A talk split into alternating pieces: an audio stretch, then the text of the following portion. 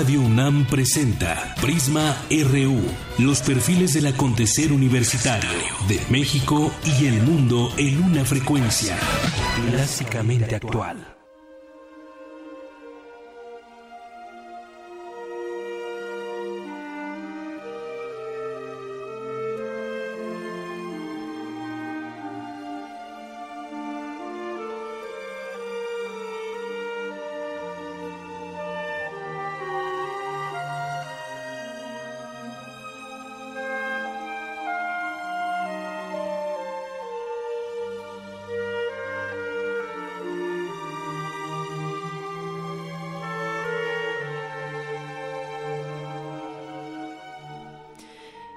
La una con cinco, bienvenidos a Prisma RU y arrancamos hoy con esta música de Ennio Morricone que pues con 55 años dedicados al mundo del cine es un ícono de la música y la cultura de su país, Italia, ganador del premio de la Academia en la categoría Mejor Banda Sonora en febrero de este año por su trabajo en la película de Quentin Tarantino de Hateful Eight. Y bueno, pues esto que estamos escuchando es de la película Cinema Paradiso.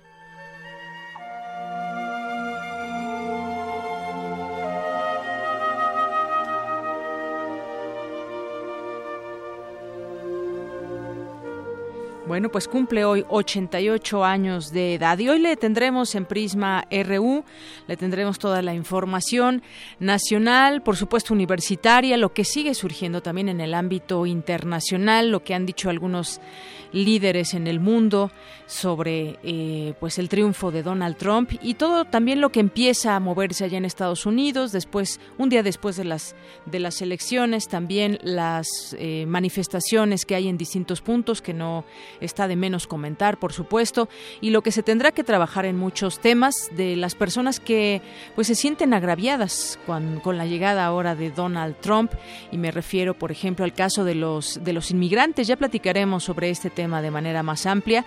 Y bueno, pues arrancamos.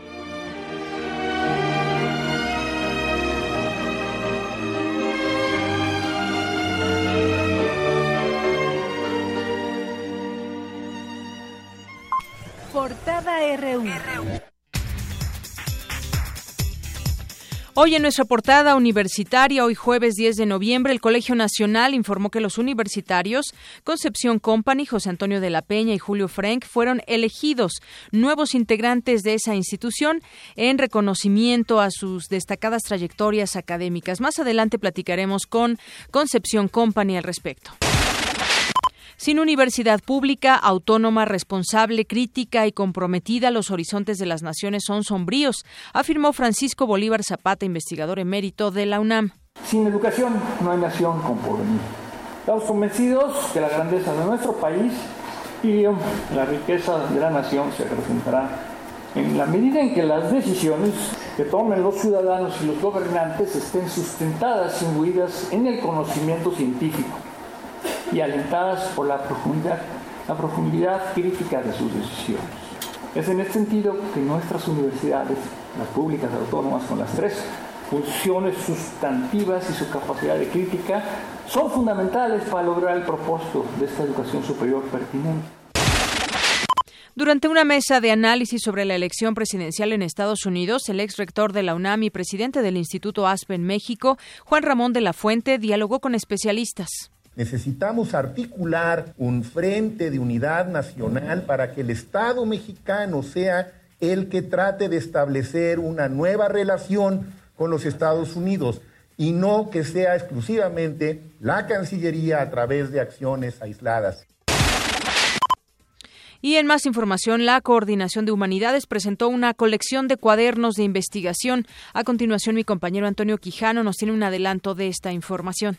Buenas tardes, Deyanira, te al auditorio de Prisma RU. Con el objetivo de llegar a un público más amplio, la Coordinación de Humanidades de la UNAM presentó los 10 primeros números de su colección de cuadernos de investigación Coordenadas 2050. En unos momentos más información. Y en nuestra portada nacional de hoy, luego de abandonar las instalaciones de Radio Fórmula, el exgobernador de Sonora, Guillermo Padres, escoltado por elementos de la Marina, llegó a las instalaciones del juzgado décimo segundo en el reclusorio Oriente para entregarse a las autoridades. El Comité Ejecutivo Nacional del PAN aplaudió la decisión de Padres de presentarse ante un juez para enfrentar los cargos que se le imputan. La Procuraduría General de la República congeló al menos 107 cuentas de empresarios. Se consideran presuntos cómplices del gobernador con licencia de Veracruz Javier Duarte.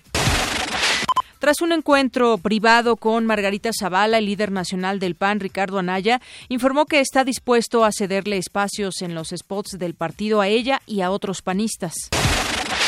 Javier Carrasco, sobrino de Ignacio Coronel, ex líder del cártel de Sinaloa, fue detenido por elementos de la Policía Federal. Por segunda ocasión en una semana, la sesión del periodo ordinario en la Asamblea Legislativa se suspendió por falta de quórum, ya que solo llegaron 29 de los 34 diputados necesarios para iniciarla. El genocidio es un delito internacional que ha sido clasificado dentro del grupo de crímenes contra la humanidad. Mi compañero Isaí Morales nos preparó una nota sobre el tema y a continuación le presentamos solo un adelanto. Buenas tardes, Deyanira. En 1944, al intentar describir la política nazi de asesinato masivo, el abogado judío polaco Rafael Lemkin creó el término genocidio. En un momento más información. Gracias. Y hoy en nuestra portada de Economía y Finanzas, el peso mexicano no logra recuperarse de la incertidumbre en torno a las políticas que emprenderá el presidente electo de Estados Unidos. A continuación, mi compañero eh, Abraham Menchaca nos tiene los detalles. Así es, Mira, Buenas tardes. Analistas financieros advierten riesgos en la economía del país. Anticipan menor inversión, interrupción del comercio bilateral y calificación crediticia baja. Más adelante la información. Gracias. Y José Antonio Mid, secretario de Hacienda, aseguró que por el momento no se harán recortes y cambios extras al paquete económico de 2017. México está en una posición de fortaleza para enfrentar el nuevo entorno. En efecto, nuestro país goza de estabilidad macroeconómica que se ha logrado a través de muchos años de la aplicación de política fiscal y monetaria responsables, prudentes y oportunas de un sistema financiero bien capitalizado, solvente y sin problemas de liquidez. El compromiso que hacen las autoridades del país es que en la medida en que se obtenga información adicional y estando vigilantes de nuestro entorno de mercado, se procederá a ajustar las políticas fiscal, monetaria, financiera y comercial, buscando que se preserven nuestros fundamentos macroeconómicos sólidos, lo que es esencial para anclar el valor de nuestra moneda y para poder retomar y mantenernos en una senda de crecimiento económico sostenido con estabilidad financiera. Bueno, y habrá quien no le guste que no haya cambios extras en este paquete económico, como pues seguramente será Miguel Ángel Mancera, jefe del gobierno aquí en la Ciudad de México. Pemex destinará 3.600 millones de dólares principalmente en el yacimiento Kumalov-Sap para cumplir con sus metas de aprovechamiento de gas. En la primera mitad del actual sexenio, 2012 a 2015, el gasto público creció 19% real, lo que representa un incremento de 600 mil millones de pesos. El indicador trimestral del PIB turístico creció 3.4% en el segundo trimestre de 2016, esto en comparación con el mismo periodo del año anterior, informó el INEGI. Hoy en nuestra portada internacional, el presidente de Estados Unidos, Barack Obama, recibió hoy en la Casa Blanca a su sucesor Donald Trump para dar comienzo al proceso de transferencia de poderes que culminará el 20 de enero.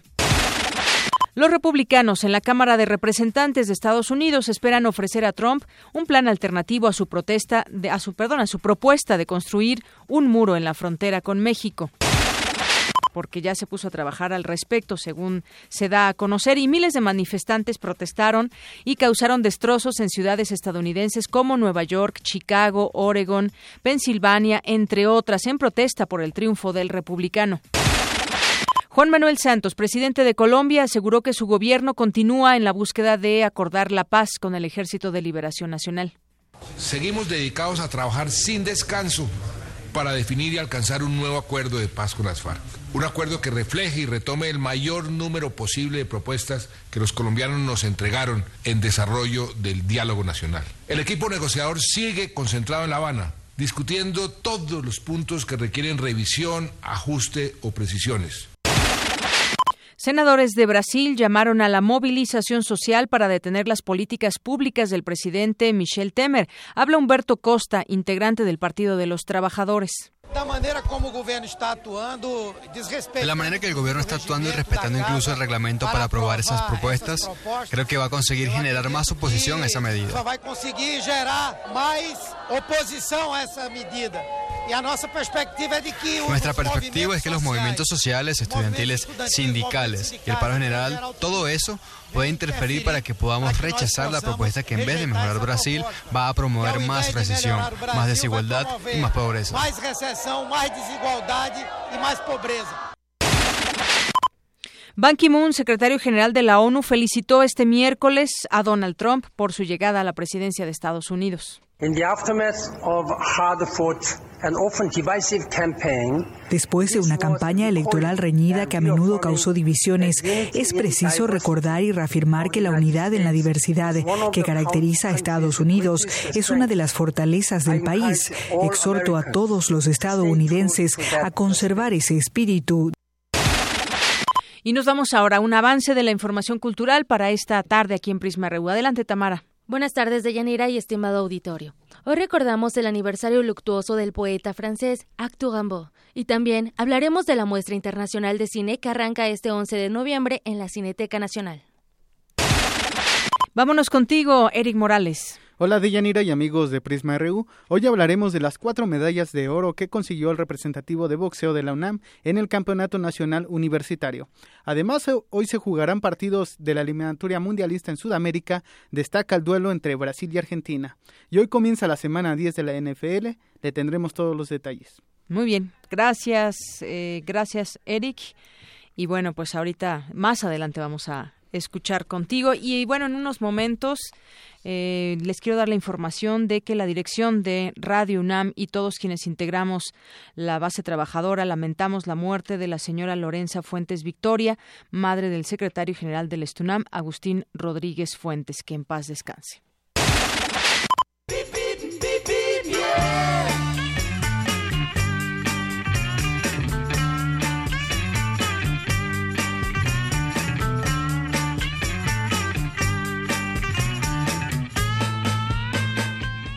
Bueno, y continuamos, continuamos ahora con nuestra información del el tema vial. Nos enlazamos a la FES Aragón con Eduardo Méndez, quien es jefe del Departamento de Comunicación Social de la FES Aragón. Eduardo, bienvenido, buenas tardes. Buenas tardes, Deyanira, aquí reportándote desde la FES Iztacala, que sobre la circulación en las avenidas principales y cercanas a nuestro campus, eh, eh, que se encuentran en este momento muy afectadas, la avenida Mario Colín en estos momentos no resulta una opción viable para los automovilistas, así como la paralela, que es la avenida Toltecas, esto hasta llegar a la altura de la vía Gustavo Vaz.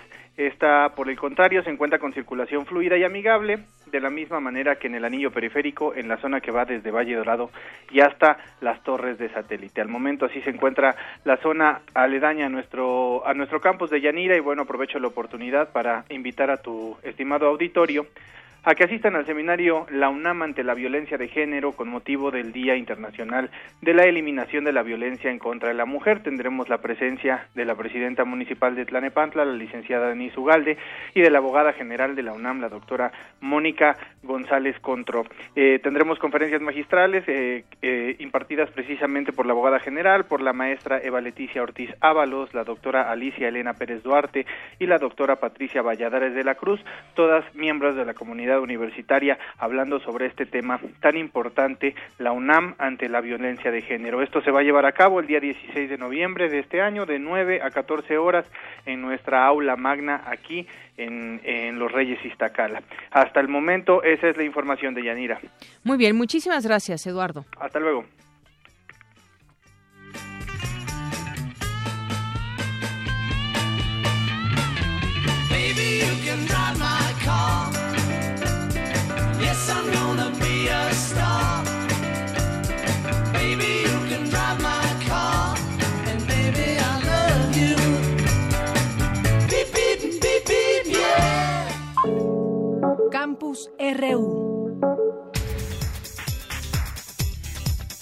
Y arrancamos hoy nuestro campus universitario, nuestro campus RU, con más de 13.000 mensajes. La Agencia Espacial Europea envió con destino a Polaris lo que se considera una botella espacial. Es mi compañera Cristina Godínez quien nos tiene esta información. Adelante, Cristina. De Yanira, auditorio de Prisma RU. La Agencia Espacial Europea envió con dirección a la estrella Polaris, que se ubica en la constelación de la Osa Menor, a 430 años luz de distancia, lo que se ha considerado como una botella espacial con más de 13.000 mensajes con una duración de 14 minutos. Para el doctor Alejandro Fara, investigador del Instituto de Astronomía de la UNAM, se trata de un ejercicio para que la gente entienda que probablemente no estamos solos en el universo. Es un proyecto que lanzó justamente la Agencia Espacial Europea. La idea que tuvo es mandar hacia la estrella Polaris un mensaje que está redactado por mucha gente, se hizo una convocatoria internacional abierta. Sobre todo es un ejercicio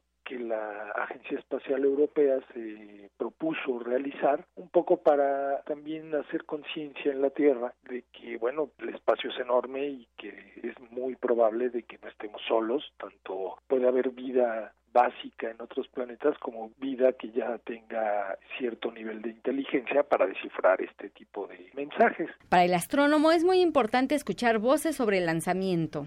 Investigadores muy famosos como Stephen Hawking que ha dicho que es mejor no mandar señales de que estamos aquí porque en algún momento puede ser la señal para que vengan a colonizar las eh, civilizaciones que están muy lejos y que tienen la capacidad de venir. También hay gente que dice que es muy bueno porque de alguna manera podemos darnos a conocer y comunicarnos. Son distancias enormes que van a llevar muchísimos años en que lo reciban y que puedan transmitir algo. Para afirma que no es la primera ocasión que se envían mensajes al espacio exterior pues existe el precedente de la sonda Voyager, lanzada en 1977, que contiene un disco de oro con sonidos e imágenes de nuestro planeta. Este es el reporte. Buenas tardes. Gracias, Cristina. Muy buenas tardes. Es la una con 21 minutos y bueno, pues eh, ayer finalmente, ¿cómo se encabeza en algunos, en, algún, en algunos medios de comunicación el tema de la iniciativa de los matrimonios igualitarios?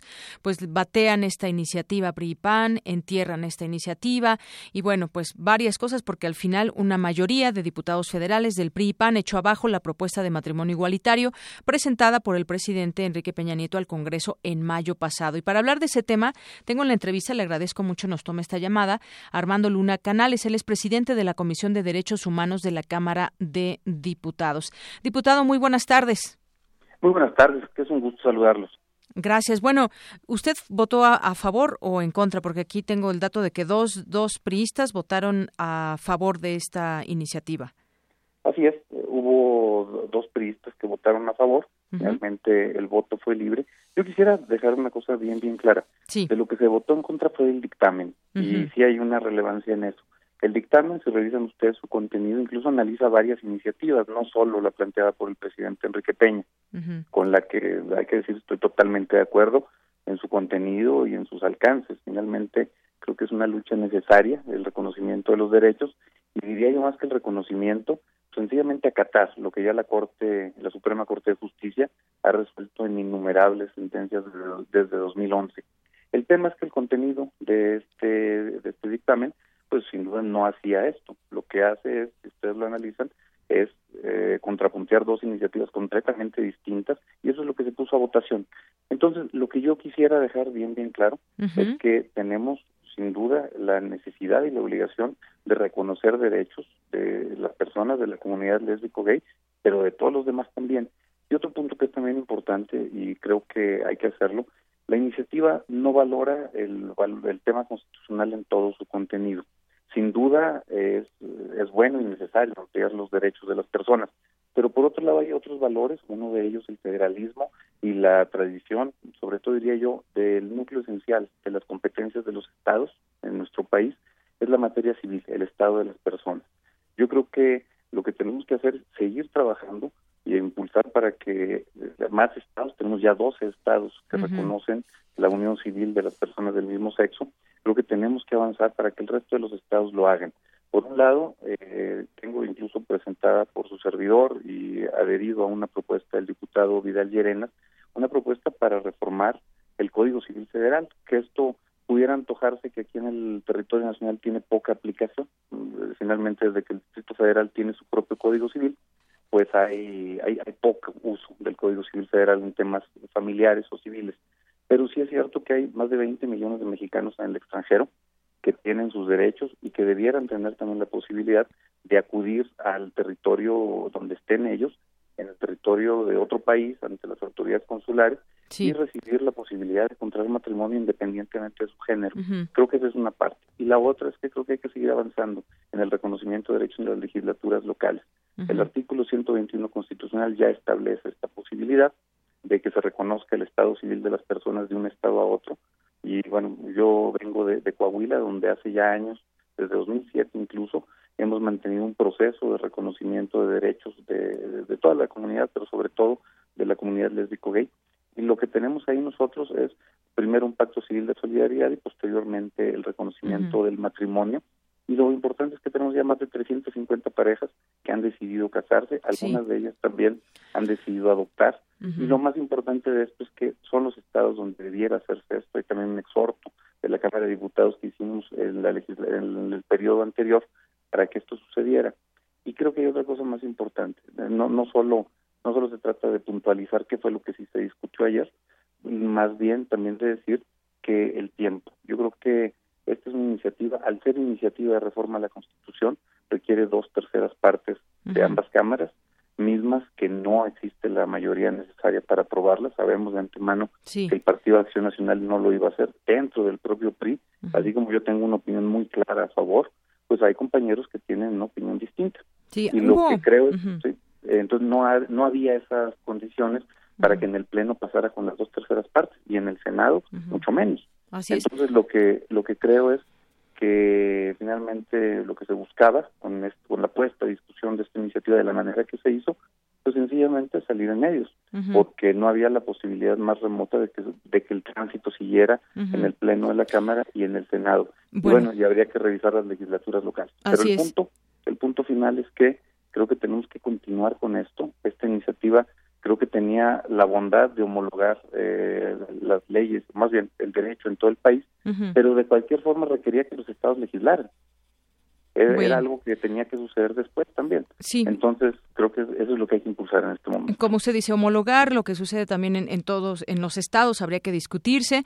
Me dice, por una parte, sí, reconocer un derecho, sin embargo, bueno, parecería también o da la impresión que como se hubiera asustado también el tema político, como si se hubiera medido esta, esta iniciativa con la reacción de la Iglesia en su momento, ya incluso la propia Iglesia tuvo que recular al respecto porque pues desde, desde el Vaticano se envió este mensaje de pues no a las marchas eh, en contra de los homosexuales y demás, da esa impresión de pronto, porque sería esto, pues dar un paso de vanguardia a final de cuentas, como se lleva a cabo, usted dice, en dos estados ya se, ya, ya se tiene esta, este derecho, digamos, aquí en la Ciudad de México también, y bueno, pues no ha pasado mayor problema, la gente que quiere casarse eh, lo puede hacer, si son del mismo sexo o no, daría esa impresión también, como la parte política que, que pesó en esta decisión. Bueno, sin duda, y creo que sería un error enorme pensar que lo que sucede en las cámaras o en los órganos eh, políticos legislativos no tiene que ver con política, pero creo que lo que sí tiene que ver es con la necesidad de que el país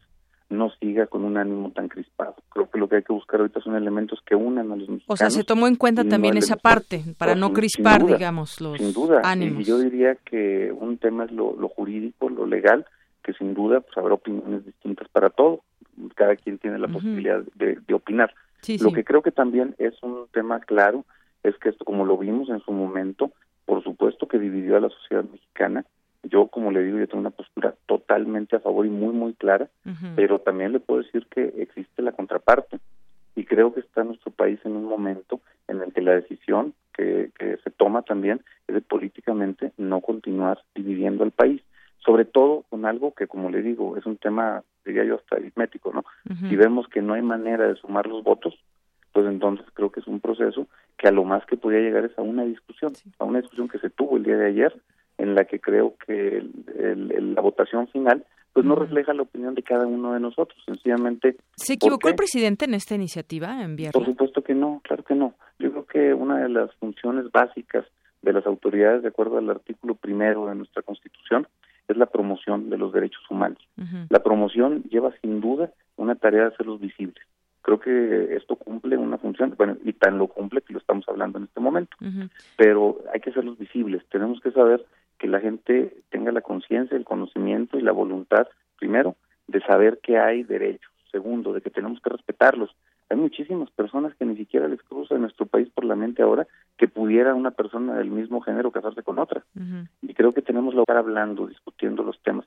Creo que es la, la gran bondad que tiene la iniciativa del presidente hacer visible un tema, hacer un tema que, bueno, sin duda quienes estamos en el ámbito de los derechos humanos nos ocupa, pero creo que también lo que teníamos que buscar era, si queríamos que esa iniciativa transitara, es haberlo hecho con las condiciones políticas adecuadas. Y eso es algo que no se hizo. Es decir, quienes votaron en contra es como sienten que México no está preparado.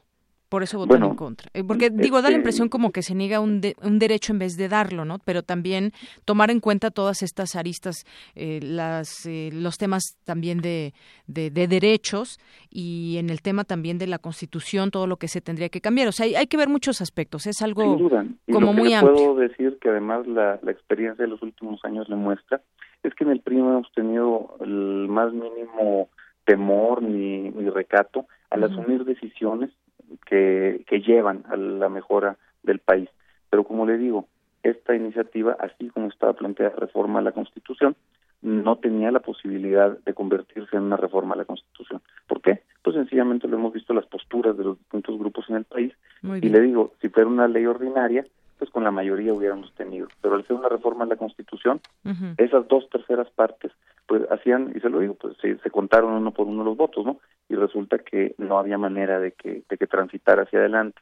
Creo que la decisión en términos de política, pero sobre todo en términos de cuidar el bienestar del país en este momento, sencillamente que lo que ocupamos es unidad y no, eh, no distracciones en el ánimo de seguir separando a los mexicanos, especialmente si no iba a llegar a buen puerto. Creo que tenemos un área de oportunidad muy grande en la legislación ordinaria, donde sí podemos con mayoría simple sacar adelante estos derechos y creo que tenemos que seguir llamando a las legislaturas locales a que cumplan con su obligación, que es reconocer los derechos de matrimonio, de adopción, y todos los que van encadenados con la comunidad lésbica. Muy bien. Bueno, pues yo le agradezco mucho este ese tema. Por supuesto, también hay reacciones de quienes se sienten agraviados con esto que se que se decidió y bueno, pues también tendrán sus puntos de vista y opiniones. Por lo pronto, pues yo le agradezco mucho estos minutos con Prisma RU de Radio UNAM. Al contrario, que tenga muy buena tarde y estamos a sus órdenes ¿eh? para cualquier tipo de comentario adicional a esto cuando ustedes gusten. Gracias. Gracias. Buenas tardes, diputado Armando Luna Canales, presidente de la Comisión de Derechos Humanos de la Cámara de Diputados. Pues sí, muchas veces, como él mencionaba, pues hay que medir también lo, lo político, ¿no? Y, y se podrían venir ánimos crispados en la sociedad mexicana, quienes no se, no se sienten preparados para aceptar este tipo de matrimonios igualitarios. Bueno, nos vamos ahora, nos vamos ahora con mi compañero Antonio Quijano, presenta la Coordinación de Humanidades, los diez primeros números de su colección de cuadernos de investigación coordenadas 2050. Adelante, Toño. ¿Qué tal, Deyanira? Buenas tardes a ti, al auditorio de Prisma RU. La Coordinación de Humanidades presentó los diez primeros números de la colección de cuadernos de investigación Coordenadas 2050, con la presencia de la mayoría de los autores, todos ellos profesores eméritos de la UNAM. El doctor Alberto Vital, coordinador de Humanidades, dijo que el objetivo es llegar a un público más amplio. Trabajar desde el conocimiento para construir el futuro resulta muy importante.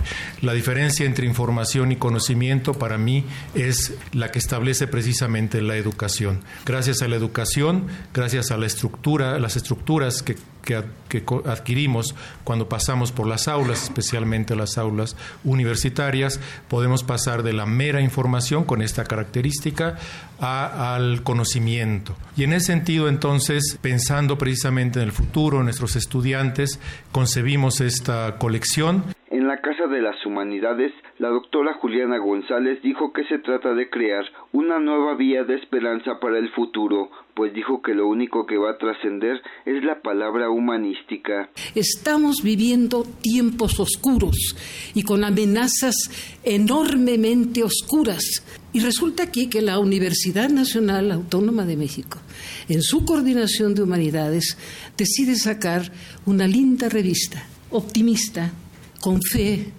con las ganas de que las cosas sean distintas. Habla la maestra Malena Mijares, coordinadora de divulgación y publicaciones de la Coordinación de Humanidades. Y justo por eso se llama Coordenadas 2050, con el pasado el presente y el futuro como los ejes en los que nos movemos, los ejes temporales que hacen que anclados en una tradición irrenunciable y trabajando desde el presente, los trabajos de la coordinación de humanidades se proyecten hasta, hacia el futuro, que es donde cobrarán sentido. Juliana González, Roger Bartra, Diego Valadez, Paulette Dieterlen, Fernando Curiel, María de Lourdes Alvarado, Carlos Martínez Azat, Ascensión Hernández Treviño, Sara Shevchovich y Miguel León Portilla son los autores que participaron en los primeros diez números de la colección. El primer número de la siguiente serie abrirá con un texto del antropólogo y sociólogo Rodolfo Stavenhagen, recientemente fallecido. El contenido de esta colección se puede consultar en la página de la Agenda Académica Digital de la Coordinación de Humanidades. Hasta aquí mi reporte de Yanira. Buenas tardes.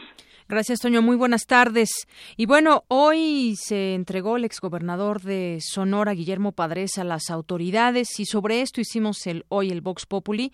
Prisma RU salió a las calles y esto fue lo que nos contestaron con respecto a si creen que esto puede abonar también para que otros gobernadores, bueno, uno prófugo que es Javier Duarte y otros que también han sido señalados de corrupción y se les han comprobado y se les siguen comprobando, pues que las que las cuentas no bueno, pues esto fue parte de lo que nos dijeron.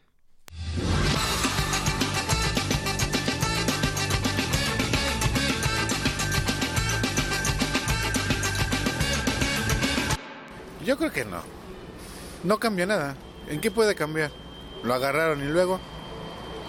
¿Qué pasa con el de Veracruz? ¿Dónde está Duarte? Y así como ellos dos hay más. ¿Dónde están? Están en México, lógico, pero ¿por qué no los agarran? Yo creo que hay intereses ahí, ¿no? Ahora, ¿por cuánto tiempo va a estar según encarcelado?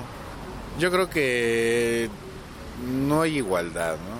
Porque no fuera un, civil como yo, como tú, como varios, porque sea de buscan hasta por debajo de las piedras para encontrarlo y la avientan que 7, 8 o hasta 15 años, ¿no? Por algo que a lo mejor no hizo. Y estos que se han robado miles de dinero, ¿por qué no les hace nada?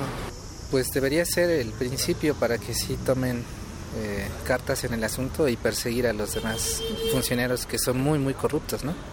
Pues yo creo que se puede lograr, pero en un porcentaje mínimo. A lo mejor hay muchos corruptos, hay quizá 500 o, o 1000, no sé cuántos, pero pues pueden capturar a quizá un porcentaje, un 10%, a lo mejor a los más importantes, ¿no? Pero me parece que sí es como el inicio de esa, de esa este, persecución, ¿no? Si es que la palabra se acepta. Qué raro que hayan agarrado a alguien por corrupción si aquí en, en este país no hay. Y no creo que se vaya a solucionar con que hayan agarrado a esa persona y, y no creo que, que lleguen a agarrar más, puesto que este todos son así, necesitarían agarrarlos a todos.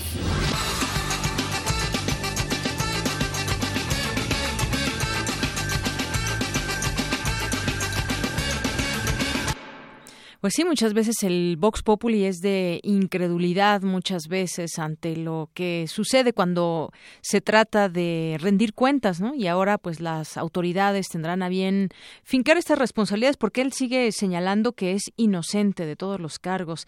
El exgobernador de Sonora, Guillermo Padres, que reapareció hoy y confirmó que se entrega a las autoridades de justicia de este país porque él es inocente de todos los cargos que se le imputan. Mi compañera Ruth Salazar nos preparó la siguiente información. Adelante, Ruth. Deyanira, buenas tardes. Esta mañana, el exgobernador de Sonora, Guillermo Padres Elías, asistió a una estación de radio para dar a conocer que se presentaría ante un juez para hacer frente a los cargos que se le imputan. En compañía de su abogado, Antonio Lozano Gracia, aseguró estar seguro de su inocencia. El día de hoy en un acto de congruencia, de responsabilidad. Voy a presentarme ante un juez para enfrentar los cargos eh, falsos que se me han ah, estado imputando. Quiero dejar muy claro que soy inocente, que no tengo eh, ningún delito de los cuales se me ha venido acusando, que sean reales, que sean ah, correctamente integrados. Pasado por una persecución política tremenda pero al salir de Grupo Fórmula, elementos de la Marina lo abordaron para detenerlo sin una orden de aprehensión. Custodiado por los elementos y medios de comunicación, Padre se trasladó al reclusorio Oriente para presentarse ante el juzgado 12 de distrito. El exgobernador de Sonora es acusado por el delito de defraudación fiscal y operaciones con recursos de procedencia ilícita por un monto superior a los 8 millones de dólares. Según la PGR, el exmandatario habría participado en la creación de una empresa fachada con sede en Holanda para transferir más de 8 millones de dólares en junio de 2014. La actual gobernadora de la entidad, Claudia Pavlovich, acusa a su antecesor de quebrar al Estado al cometer todo tipo de actos de corrupción, como nóminas dobles, daños en la infraestructura carretera e irregularidades fiscales, al perdonar el pago de impuestos a socios amigos y familiares. Al respecto, su abogado Lozano Gracia señaló que su cliente es acusado de dos delitos que se excluyen uno al otro, por lo que tratará de demostrar que no hay delito que perseguir. Con afirmaciones falsas que no se sostienen con el expediente. Se dice que el delito de lavado de dinero está fundamentado porque hay una persona que era apoderado, que tiene relación con la familia Padres, y no es cierto, ese señor no era el apoderado. Vaya, cosas tan burdas como como esta en 2014, Padres fue acusado de haber construido una presa en un rancho de su propiedad sin los permisos legales para ello, la cual fue demolida en 2015 por una resolución de la Comisión Nacional del Agua. En la entrevista antes referida, Padres aseguró que el asunto ya fue solucionado. Hasta aquí el reporte de Yanira. Buenas tardes.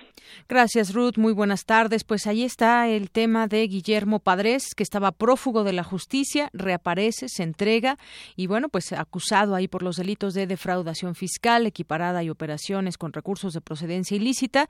El monto es superior a los 8 millones de dólares. Como le comento, y esto es de destacar, se insiste en que es inocente y por eso se entrega.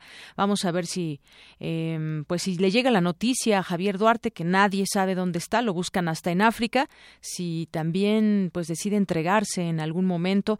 Guillermo Padres estuvo 48 días eh, prófugo de la justicia y bueno, hoy por su propia cuenta se presentó ante un juzgado. Vámonos a otros temas. Analistas financieros anticipan menor inversión, interrupción de comercio bilateral y calificación crediticia baja.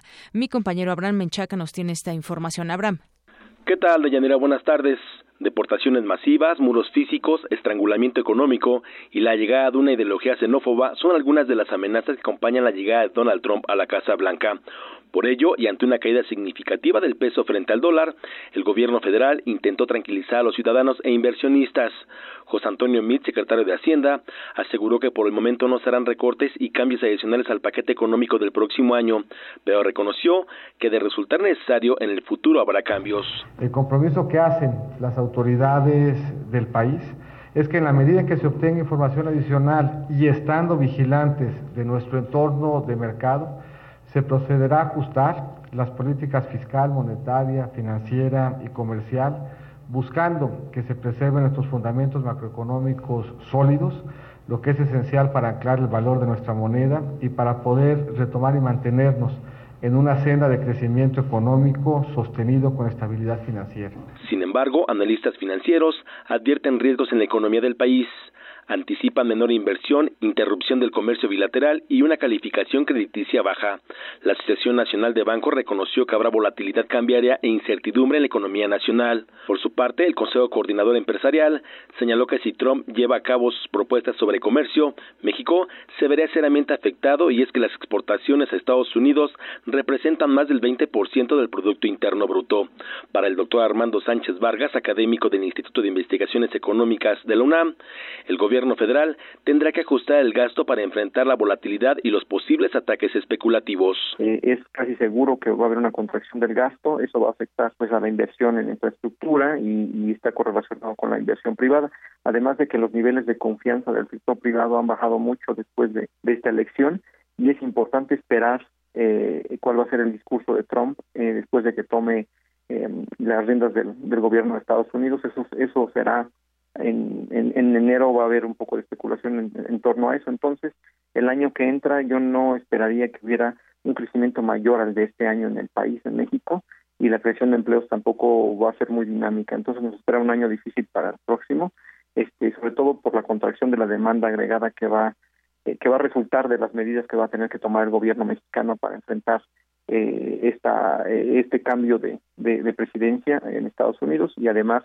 de las circunstancias este, que, que tendrían que ver si se toma la decisión de, de restringir los acuerdos comerciales que ya existen este, entonces todavía hay mucha incertidumbre al respecto. De Yanira, la información que tengo.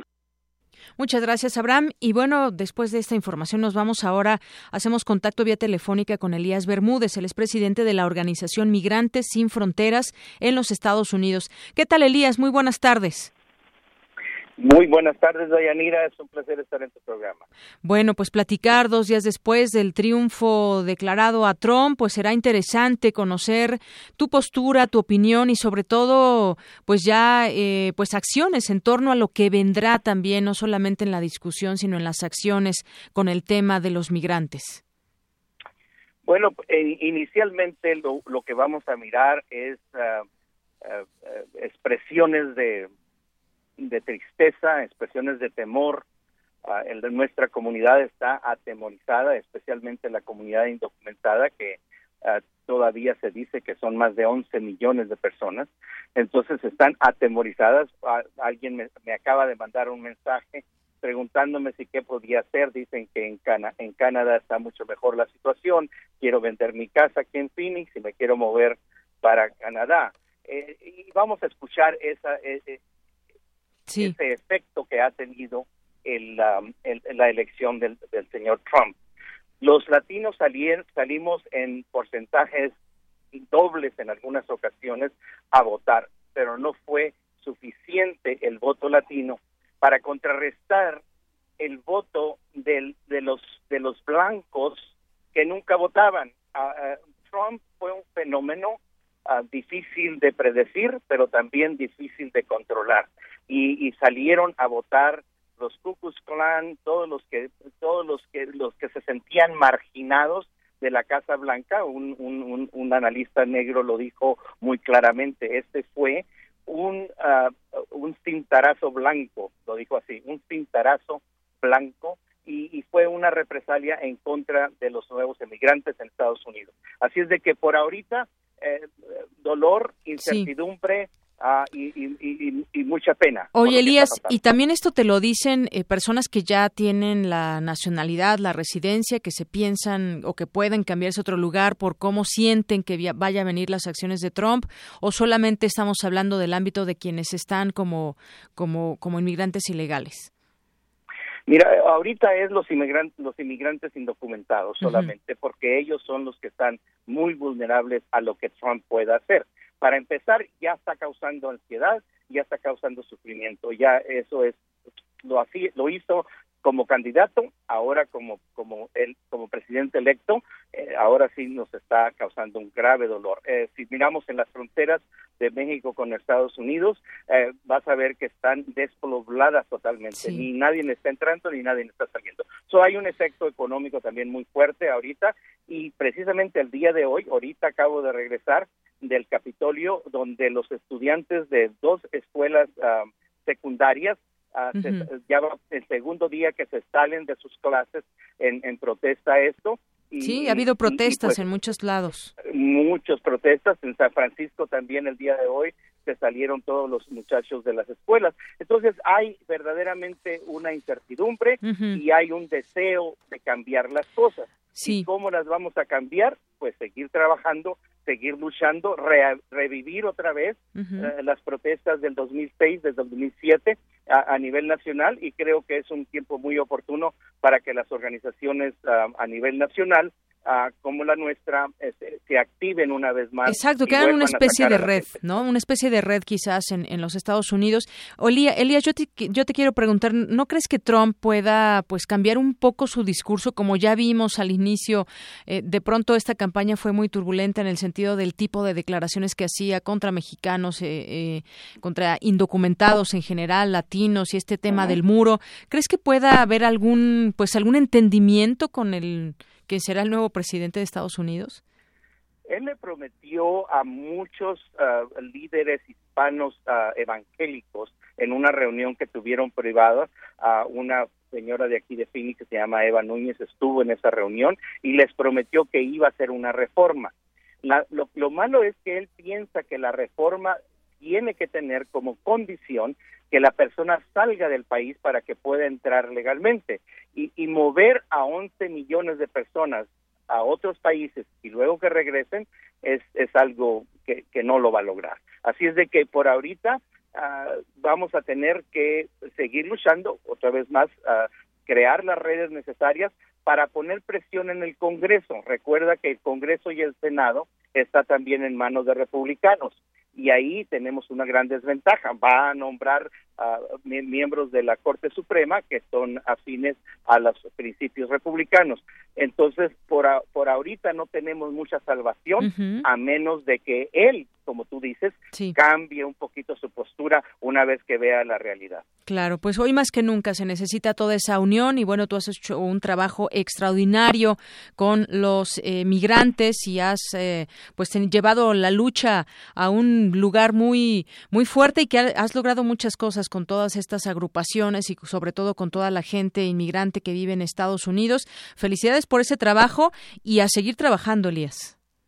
Seguro que sí, y muchas gracias por la oportunidad de decirles a nuestros compatriotas que tengan mucho cuidado, no intenten arriesgar su vida ahorita para llegar a Estados Unidos porque para empezar están uh, devolviendo a la gente y la van a devolver ya con una amenaza de que si vuelven a venir son cinco años de prisión, es lo que dijo, um, eh, y, y, lo puede lograr, pues, porque ahora tiene el Congreso de su lado. Exacto, tremenda ese, esa, pues, esa declaración y esa posibilidad que hubiese en dado caso. Ah. Elías, muchas gracias. Muchas gracias a ustedes. Hasta luego. Buenas tardes. Buenas tardes. Elías Bermúdez, presidente de la Organización Migrantes Sin Fronteras en los Estados Unidos. Imagínense cinco años de cárcel por querer cruzar de nuevo, una vez que ya han sido advertidos, los inmigrantes indocumentados. Para nosotros, tu opinión es muy importante.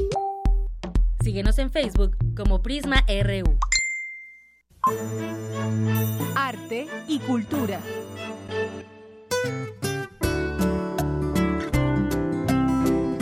Y vámonos ahora a la cultura con Tamara Quiroz. Tamara, buenas tardes. Hola, Deyanira. Para empezar esta sección, quiero decirles que tenemos 10 pases dobles para la UFUNAM, para que vayan y disfruten de la ópera Tosca. Tenemos 5 pases para el sábado a las 12 del día y perdón, a las 8 de la noche y 5 para el domingo a las 12 del día. Se van a ir por redes sociales, ya escucharon, estamos como arroba PrismaRU en Twitter o como PrismaRU en Facebook. Y bueno, también quiero comentarles que la Cineteca Nacional, uno de los recintos culturales más importantes en la Ciudad de México, llevará a cabo la edición número 61 de la Muestra Internacional de Cine. Para hablarnos de este evento cinematográfico, nos acompaña en la línea Rodrigo Garay. Él es crítico de cine y parte del equipo de prensa de la Cineteca Nacional. Muy buenas tardes, Rodrigo. Por favor, compártenos, ¿qué nos espera en esta edición? Buenas tardes, Tamara. Pues muchísimas gracias por recibirnos en primer lugar. Y pues nos espera pues mucho cine internacional, como es costumbre de, de la muestra. Los mejores exponentes de, de, todo el mundo, las mejores películas recibidas en Cannes sobre todo, ¿no? Que este año tuvo como mucho, pues películas muy aclamadas. Oye, ¿con qué, con qué muestra van a abrir? Woody eh, Allen. Ah, exactamente. Bueno, cabe mencionar que la muestra ya empieza mañana, ¿no? Ajá. Y como es costumbre en las muestras, se, se, van a estrenar dos películas por día. Cada película va a estar seis días. Y mañana precisamente empieza Woody Allen, que es el, el autor con más presencia en la muestra, el autor internacional, eh, extranjero, perdón, con más presencia en la muestra. Uh -huh. Y pues trae su más reciente película que se llama Café Society. Es la película que abrió el Festival de Cannes de este año. Uh -huh y pues trae un poco de lo que ya nos tiene acostumbrado Woody Allen, los fans van a estar muy contentos, eh, tenemos romance, este, no sé, intriga. Y, Desengaños amorosos también. Sí, principalmente, ¿no? Que es algo que le fascina a Woody Allen. Ahora no trae tanto psicoanálisis como en otras veces, pero, pero sí, desencanto amoroso. Okay. Y quizás lo más notable para los cinéfilos pues es la presencia del fotógrafo Vittorio Storaro, que es muy famoso por Apocalypse Now y por por trabajar con Bernardo Bertolucci, por ejemplo. Uh -huh. Y pues es una película visualmente muy, muy linda eh, y que además tiene como una visión nostálgica al Hollywood, pues a ese gran Hollywood de los estudios MGM, de, de los 50 es, es como una especie de carta de amor a la vieja industria Ok. Y pues con personajes entrañables como suele ser el caso de Alda, ¿no? Es una película bastante convencional en ese sentido. Y el mismo día, o sea, mañana se estrena también el matrimonio Loving. Un caso real, por cierto.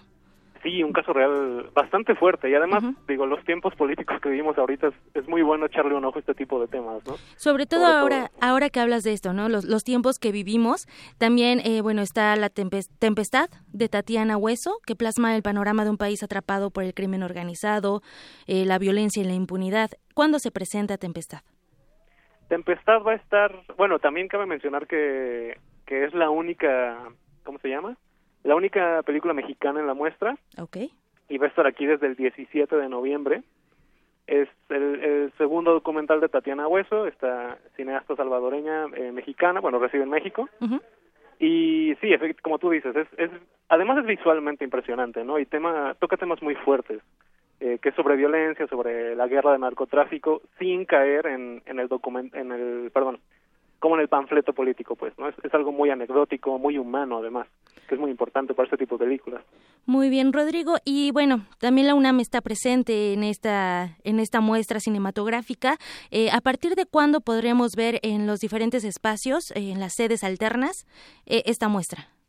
Ah, pues sí, este, ya una vez que termine su ciclo por Cineteca, desde luego va a haber un circuito por toda la ciudad, eh, por diferentes complejos Cinépolis, Cinemex, este, circuito cultural, desde luego, la sala Julio Bracho, que es, que es muy importante. Y bueno, el circuito cultural va a empezar el 18 de noviembre. También va a estar por el Chopo, va a estar por el Poli, Medicina y Zacatenco, y FESA, Catlán y, FESA Aragón. Muy bien, el Centro Cultural Universitario Tlatelolco.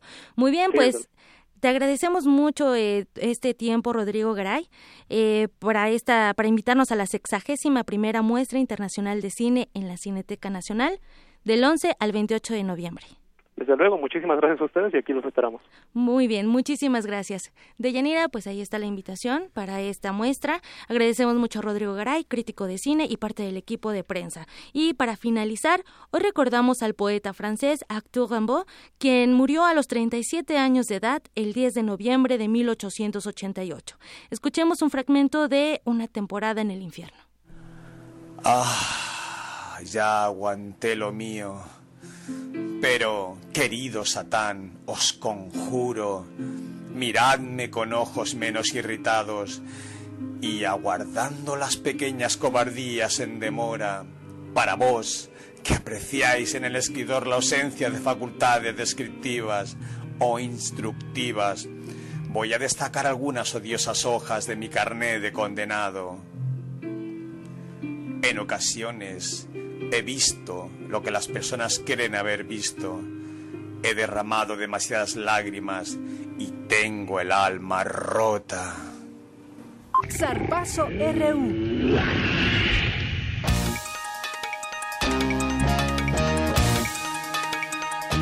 Bueno, y es momento de los deportes con Eric Morales. Adelante, Eric, buenas tardes. Gracias, Deyanira. Pues te informo que integrantes del equipo de boxeo de la UNAM consiguieron cuatro medallas en el Campeonato Nacional Universitario de la especialidad celebrado en las instalaciones de la Unidad Profesional Adolfo López Mateos del Instituto Politécnico Nacional. Los metales de oro para la UNAM cayeron por conducto de Joali Sánchez Cortés de la Facultad de Psicología en la división de los 75 kilogramos. Asimismo, Josué Villatoro, alumno de la Facultad de Contaduría y Administración, consiguió otro metal dorado en la división de los 91 kilogramos. Por su parte, Sergio Hernández de la FES Acatlán y Montserrat Aceves de Ciencias Políticas y Sociales se colgaron una presea de bronce en los 56 y 60 kilogramos respectivamente. El certamen estuvo avalado por el Consejo Mundial de Boxeo Amateur, el Consejo Nacional del Deporte de la Educación y la Comisión Nacional de Cultura Física y Deporte. En otra información, Santiago Palacios, jugador del club Universidad Nacional y quien anotó el gol del empate frente a Morelia en la fecha pasada del fútbol mexicano, aseguró que frente a Puebla irán a proponer el partido. Yo creo que iremos a, Puebla como a jugar como lo hemos hecho toda la temporada, eh, saliendo a proponer, a hacer un buen fútbol y yo creo que sin importar los resultados que se den el sábado, eh, lo vamos a, vamos a salir a la cancha como lo hemos hecho toda la temporada, como nos, nos lo pide Paco, a proponer, a atacar y, a tener un fútbol ofensivo. Además, afirmó que buscarán eh, perfeccionar el estilo de juego del director técnico Azul, Francisco Palencia. Bueno, yo para mi, mi, forma de ver el fútbol es jugando bien tienes la mayor probabilidad de ganar un partido o, empatarlo o competir. Entonces eh, hemos entrenado de una manera y, y, salido a jugar de una manera que nos ha dado resultados en cuanto a fútbol y, yo creo que no vamos a cambiar eh, esa idea que tiene Paco y que nos ha dado resultados. Si no me equivoco, creo que todas las, todas las semanas, excepto una, hemos estado en puestos de liguilla. Entonces no, no veo por qué cambiar ni, ni, ni, ni vamos a cambiar, no creo.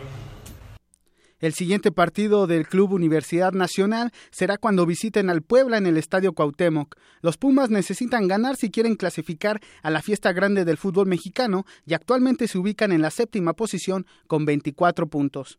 Además, en otra información nos vamos a Sudamérica porque hoy se jugará una jornada más de esta eliminatoria mundialista. Eh, Colombia recibirá a Chile, Uruguay le hará los honores a Ecuador, Perú visitará a Paraguay, Venezuela será local ante Bolivia y el partido más atractivo será cuando Brasil reciba a Argentina. En estos momentos Brasil, Uruguay, Ecuador y Colombia estarían clasificados a Rusia 2018, mientras que Chile tendría medio boleto. De Yanira es la información deportiva, nos escuchamos en una hora. Claro que sí, Eric, muchas gracias. Y ya son las dos, llegamos a nuestra primera hora de Prisma RU y Ruth Salazar nos tiene un resumen. Adelante, Ruth. Gracias, Deyanira. Buenas tardes a ti y a nuestro auditorio. Este es el resumen.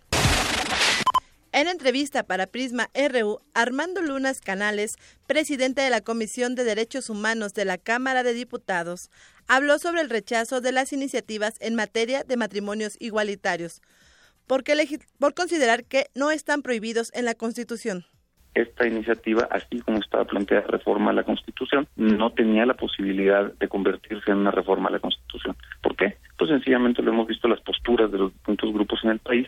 y le digo, si fuera una ley ordinaria, con la mayoría hubiéramos tenido. Pero al ser una reforma a la Constitución, esas dos terceras partes, pues hacían, y se lo digo, pues se, se, contaron uno por uno los votos, ¿no? Y resulta que no había manera de que, de que transitara hacia adelante. Creo que la decisión en términos de política, pero sobre todo en términos de cuidar el bienestar del país en este momento. Sencillamente que lo que ocupamos es unidad y no, eh, no distracciones en el ánimo de seguir separando a los mexicanos, especialmente si no iba a llegar a buen puerto.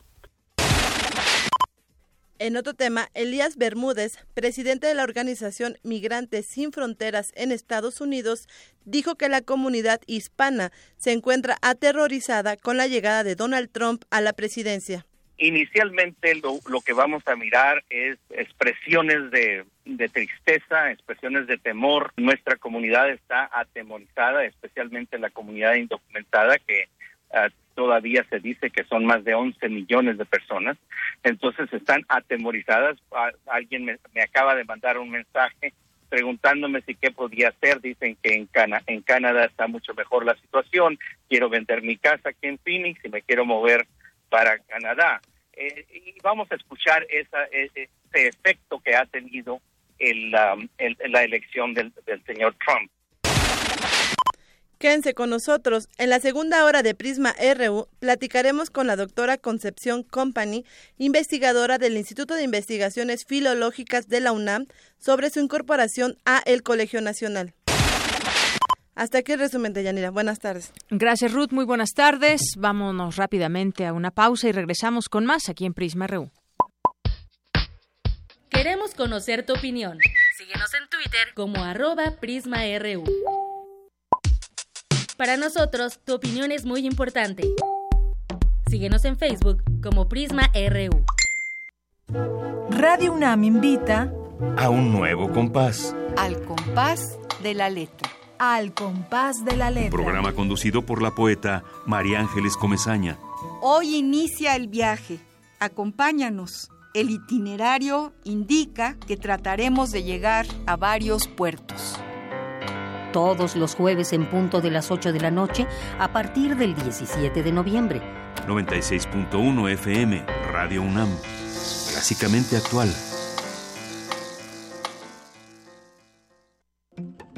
La espera está por terminar. Ha llegado el momento. Ars Futura, en su segunda edición, se inserta dentro del circuito de festivales de música de la Ciudad de México, con la vocación de llevar al público música de vanguardia. Scott Kinsey, Gary Novak, Hauschka, Aswan, Astrolab IO, Mark Andrews. Música sin fronteras al alcance de todos. 11 y 12 de noviembre en la Cineteca Nacional. Para más información visita arsfutura.mx. Resistencia modulada, Radio UNAM invitan.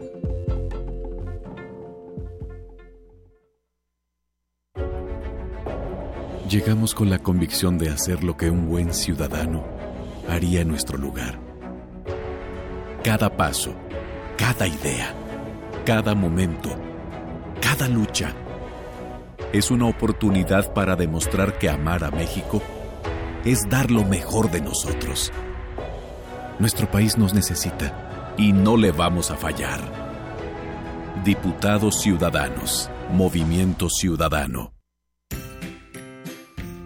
Puedes contagiarte de influenza y contagiar a los demás en cualquier parte. Por eso, es importante vacunar a niños de 6 meses a 5 años, adultos mayores de 60 años, embarazadas, personal de salud y personas con enfermedades crónicas no controladas. La vacuna es segura y gratuita. Infórmate en www.gov.mx diagonal salud. Secretaría de Salud. Este programa es público, ajeno a cualquier partido político. Queda prohibido el uso para fines distintos a los establecidos en el programa. Abrir puertas. Perder el miedo. Abrazar lo nuevo. Aprender. Especializarte. Basta que quieras dar el paso. Atrévete con los cursos y diplomados que la UNAM tiene para ti. Ingresa a docencia.tic.unam.mx y lánzate a una nueva aventura que cambiará tu vida. Vive plenamente tu vida digital. Dirección General de Cómputo y de Tecnologías de Información y Comunicación, UNAM.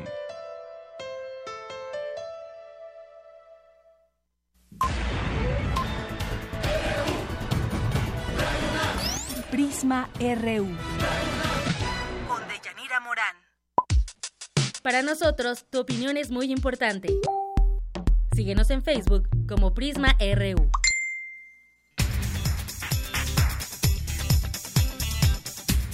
Bueno, y continuamos aquí en Prisma RU, son las 2 de la tarde con 6 minutos. Hablábamos de esta detención de, de, de Guillermo Padres, exgobernador de Sonora, pero también donde siguen saliendo anomalías es en el exgobierno de Duarte, y me refiero a Javier, eh, a Javier, eh, no a Javier Duarte, sino a César Duarte de Chihuahua, porque el gobierno panista de Javier Corral, que ya pues lleva algunas semanas ahí al frente del gobierno, pues detectó nuevas anomalías en la gestión del priista César Duarte y dice que en la Secretaría de Salud se hallaron sobreprecios en compras de medicamentos e insumos por 1.440 millones de pesos. No que son cualquier eh, tipo de cantidad, sino 1.440 millones de pesos, equipos abandonados en mal estado, incluso pagaba aviadores en la en la sede Sol de Chihuahua.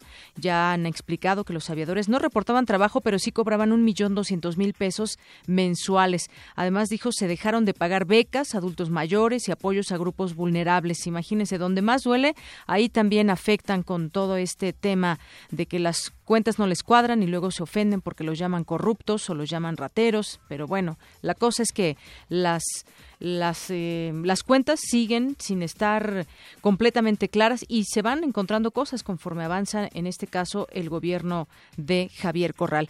Bueno, nos vamos ahora a otros temas, a temas universitarios. En el Laboratorio Nacional de Salud se realizan diagnósticos sobre diversas patologías. Mi compañera Cristina Godínez nos informa al respecto. En la Facultad de Estudios Superiores Iztacala se ubica el Laboratorio Nacional en Salud, Diagnóstico Molecular y Efecto Ambiental en enfermedades crónico-degenerativas. En sus instalaciones cuenta con equipo de última generación y ahí investigadores de la UNAM y del Estado de México realizan diagnósticos sobre el desarrollo de diversas patologías. Habla el doctor Luis Ignacio Terrazas, responsable técnico del laboratorio.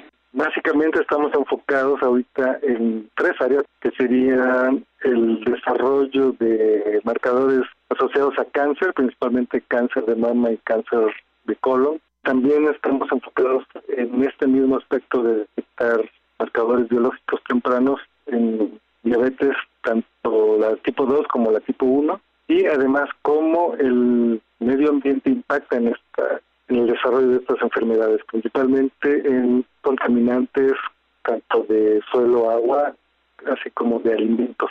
En este caso, en el, eh, enfocados en alimentos, principalmente estamos buscando la detección de micotoxinas en granos, que son tanto de uso humano como pecuario. Tiene cuatro áreas que son microscopía electrónica, secuenciación masiva de genes, espectrometría de masas y citometría de flujo.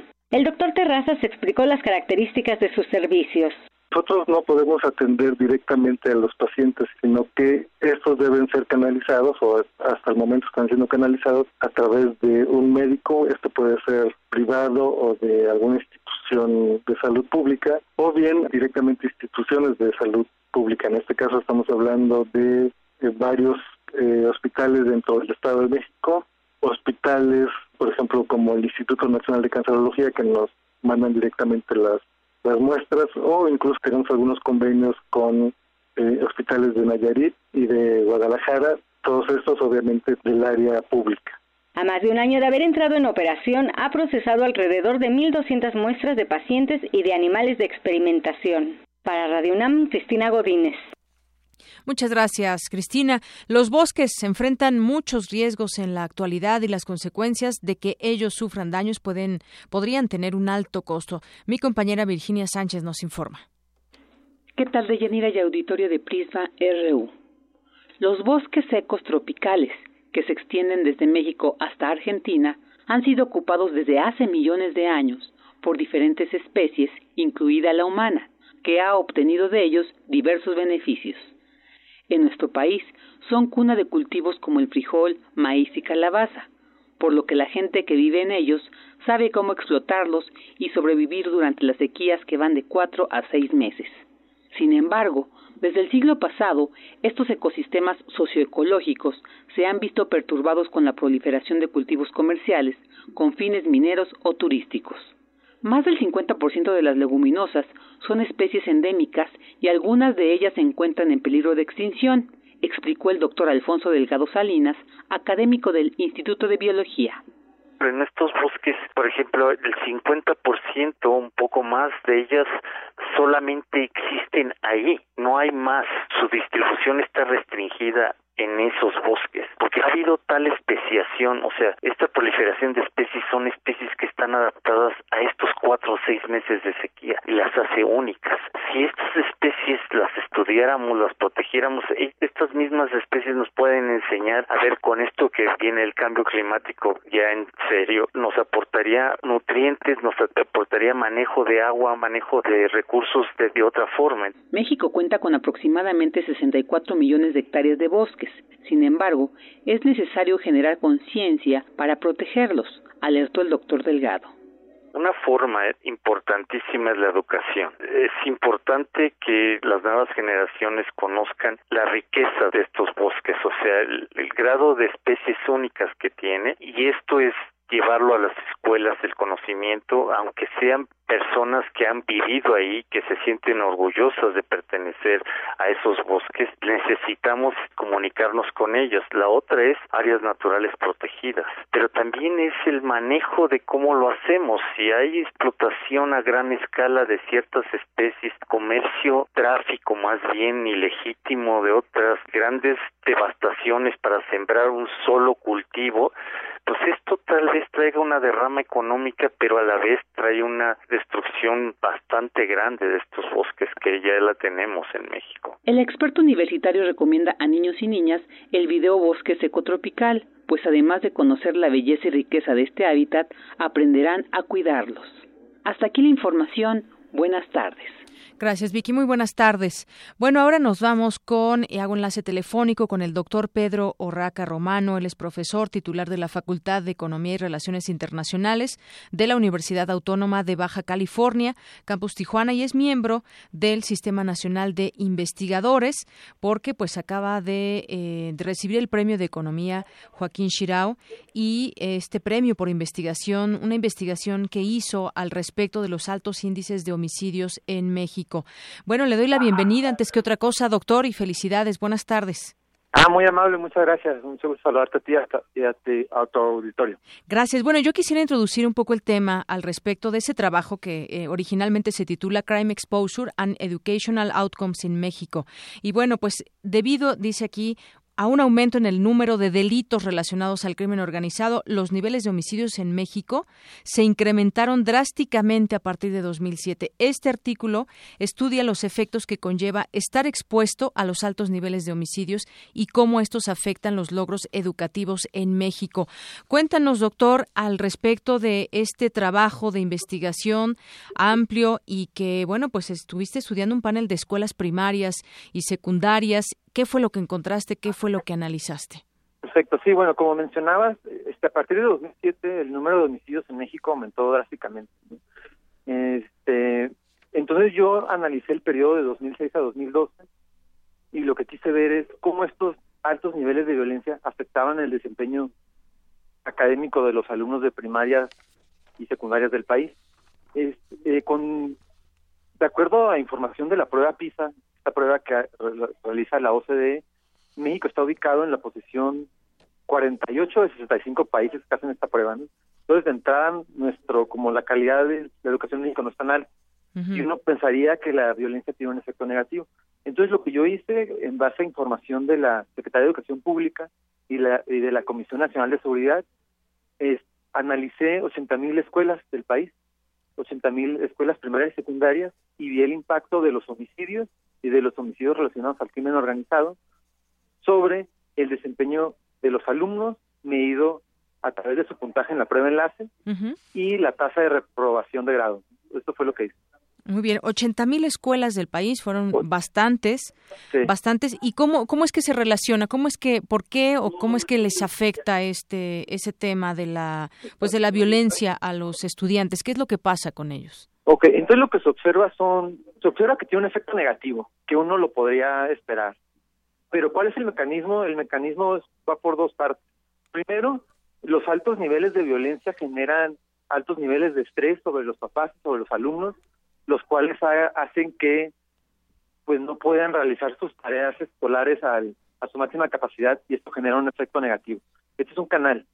El, el principal canal que yo encuentro es que, sobre todo en las ciudades muy, muy violentas, ciudades como Ciudad Juárez, Tijuana, Tamaulipas, Acapulco, por estos brotes de violencia muy frecuentemente se suspenden las clases.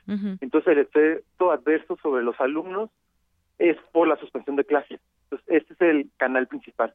Entonces, hay violencia, se suspenden las clases, los alumnos les da peor en la prueba de enlace y es más probable que reprueben porque estuvieron ausentes de la escuela. Esto es justamente muy interesante. Yo te quería preguntar como qué lugares, estas 80 mil escuelas, donde se encuentran. Nos adelantas, nos dices que en lugares como, como Ciudad Juárez, en Tijuana, en Acapulco. Es decir, el constante, eh, estar escuchando constantemente las noticias de violencia acerca de pues homicidios, muertes, eh, cárteles de la droga y demás. Esto afecta entonces a los estudiantes. ¿Entre qué edades, de qué edades estamos hablando?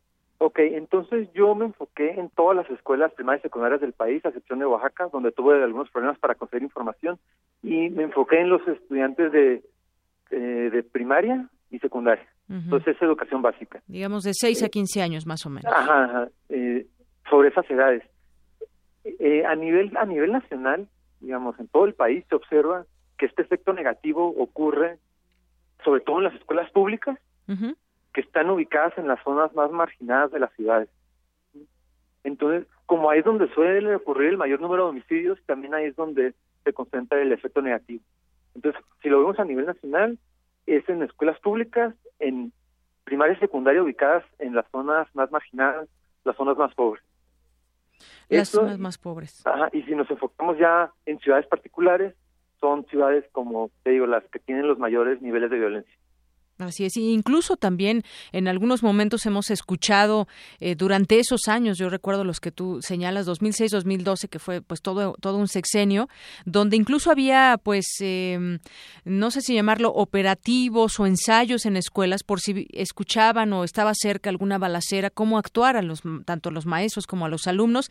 Esto sin duda pues impacta también de alguna manera eh, eh, en la pues no no sé cómo decirlo también en los temas de aprovechamiento escolar, como tú eh, bien lo dices y como lo destacas de tu propia investigación.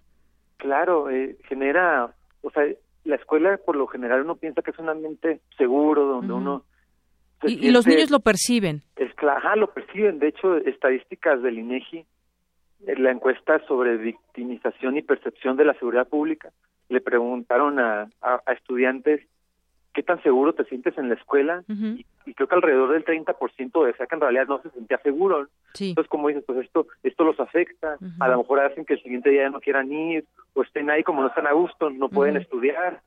Sí, más, más que operativos quise decir protocolos que se puedan ya seguir en algunas escuelas que ya lo tienen en algunas en algunos lugares. Pero que, que son medidas extremas, duras, pero necesarias. necesarias ¿no? Claro.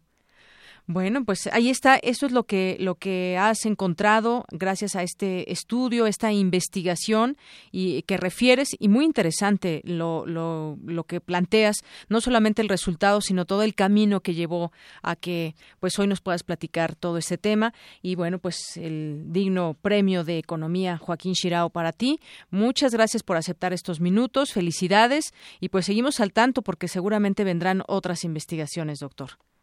Sí, muchas gracias a ti por darme esta oportunidad de compartir mi trabajo contigo y con tu audiencia. Gracias, hasta luego. Un saludo, bye bye. Doctor Pedro Orraque Romano, profesor titular de la Facultad de Economía y Relaciones Internacionales de la Universidad Autónoma de Baja California. Pues interesantes estos, eh, estas investigaciones y lo que refiere en torno a cómo afecta al aprovechamiento escolar los temas de violencia en algunos lugares de nuestro país. 2,20. Prisma RU.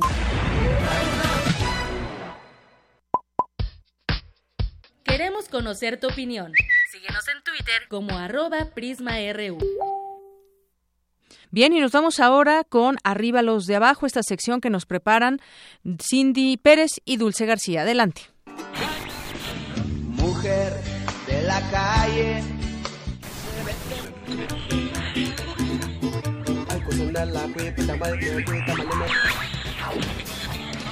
este programa es caminar en un extraño lugar en donde el hambre se ve.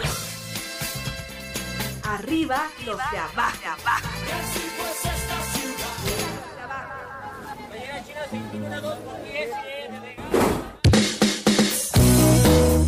buenas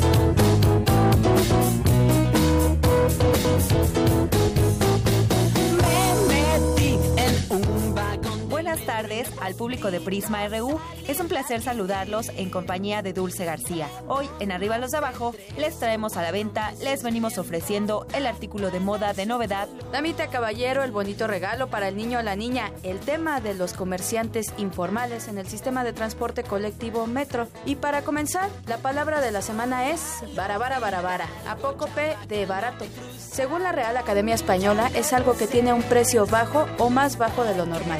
Así pregonan los ambulantes cuando ofrecen sus productos y aunque actualmente no se cuenta con una cifra oficial del número de vagoneros, se estima que hay 5.500 en las 195 estaciones de este transporte capitalino. Pues no son poquitos, ¿verdad?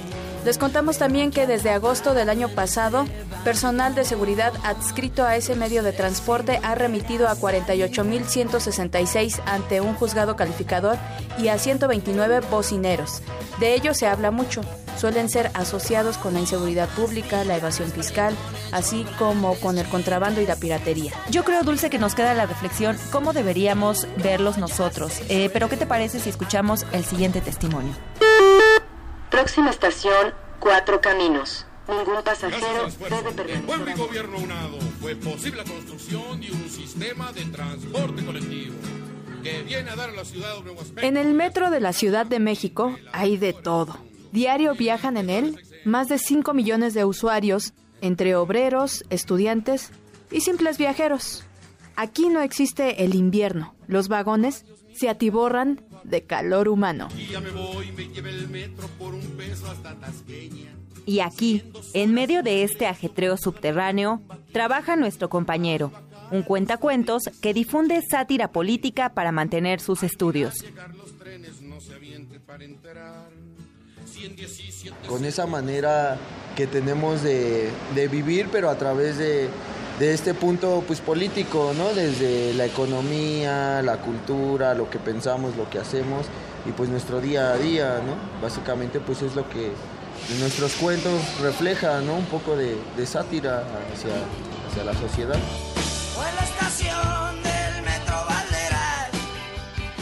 Pero no se trata nomás de subirse al metro y ponerse a hablar. Tampoco cualquiera puede subirse a vender lo que sea. Nuestro cuentacuentos cuenta cómo está ese cuento. Hay así como ciertas reglas, ¿no? pongamos de, ciertas estaciones a ciertas estaciones se les llama bases, ¿no? Entonces pongamos un ejemplo, la base es aquí en Centro Médico y llega hasta, hasta Zapata y de regreso. O sea, no te puedes pasar otras estaciones porque hay casi como diferentes líderes, ¿no? Y entonces esos líderes pues llevan así como el control de cuántas personas van, quiénes están, pongamos los productos que hay. Entonces pues sí hay así como cierto control en ese aspecto. Pongamos nosotros como cuentacuentos, eh, nada más tenemos permiso de trabajar en los últimos dos o en los primeros dos vagones. No podemos pasarnos a un tercero o un cuarto porque entonces sí ya hay conflicto con, con los vendedores.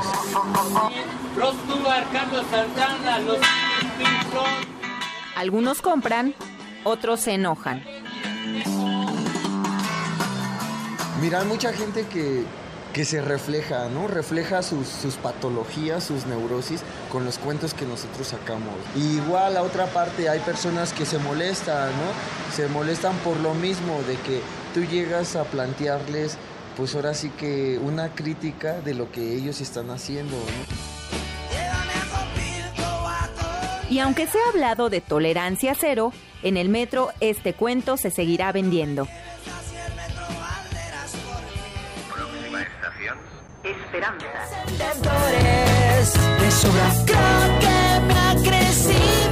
Ahí estuvo el testimonio de este cuentacuentos y les contamos nosotros que una de las principales razones por las que abunda este comercio, como el que se presenta día con día en el metro, es la falta de empleo formal y además bien pagado, claro. Según cifras del Instituto Nacional de Estadística y Geografía, el número de mexicanos que trabajan en la economía informal subió a 29.1 millones, que representan el 57.4% de la población ocupada, más de la mitad. Así es, Cindy. Bueno, a continuación, eh, ¿qué les parece si escuchamos el análisis de Román Moreno Soto, académico de la Facultad de Estudios Superiores Aragón de la UNAM? En los últimos años, si bien el gobierno federal afirma que ha disminuido la tasa de desempleo, lo que tenemos nosotros es un incremento de el empleo vinculado al sector informal de la economía, es decir, el sector que no, no hay prestaciones, que está fuera del margen de la ley, etcétera. Porque entonces los vendedores ambulantes que se encuentran, eh, pues también están vinculados a un conjunto de redes en cuanto a líderes que, que tienen vínculos con los partidos políticos. En suma, eh, económicamente lo que nosotros podemos visualizar en el metro, pues son un conjunto de fenómenos estructurales de la propia economía mexicana.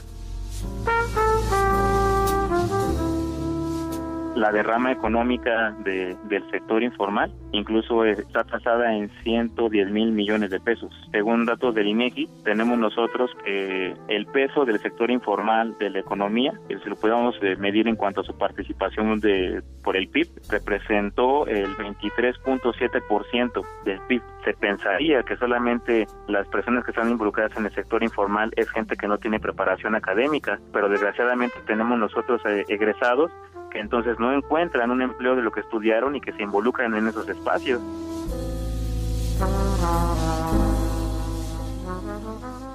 Eh, la política macroeconómica en nuestro país desgraciadamente no está orientada a brindar empleos de calidad y duraderos entonces pues la gente cae en esa cuestión de, de, preferir entonces buscar sus propios recursos. ¿Por qué? Porque si consiguen un empleo formal, quizás mucha gente de la que trabaja en el metro podría tener un empleo formal, va a ganar tres salarios mínimos a lo más. Entonces eh, los salarios mínimos no le darían la capacidad de poder cubrir sus necesidades. ¿Qué tendremos que tener en nuestro país? Una política de empleo, pero una política de empleo eh, en cuanto a que son empleos de calidad, que no sean empleos precarios.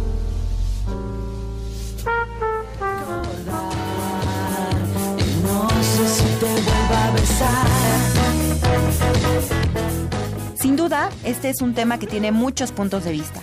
El de la autoridad, los vendedores, los ciudadanos que compran pues desde un chicle hasta un libro y también aquellos que ven transgredido su espacio. Tienes razón, Cindy, concentra un nicho de trabajo que aglutina madres solteras, invidentes, exconvictos y jóvenes que sostienen sus estudios a través de los ingresos obtenidos. Así concluye hoy esta sección. Los esperamos la siguiente semana. Agradecemos infinitamente que nos haya escuchado. Recuerde, arriba los de abajo. Arriba los de abajo.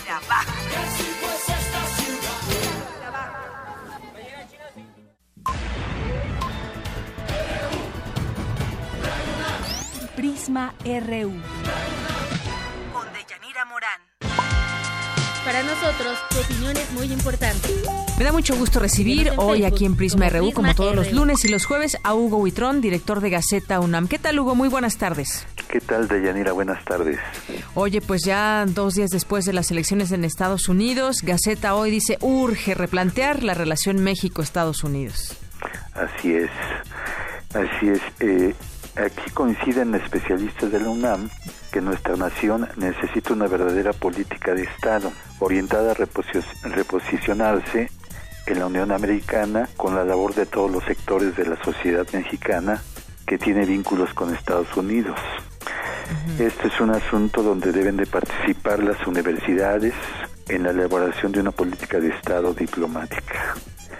Así es interesante lo que dijeron ayer todos estos académicos en torno pues a lo que fueron estas elecciones y también lo que viene, porque a final de cuentas ya es un hecho que, que pasó y pues tenemos que mirar hacia adelante. Así es.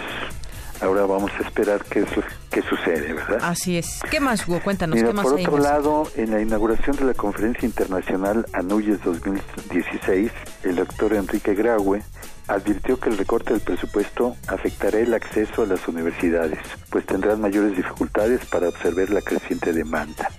Pues sí, muy bien dicho por el rector, porque cualquier recorte al presupuesto y más para educación, sin duda, siempre va a afectar. Así es. Y bueno, pues, tan- tanto joven que tiene deseos de estudiar y los vamos a dejar fuera.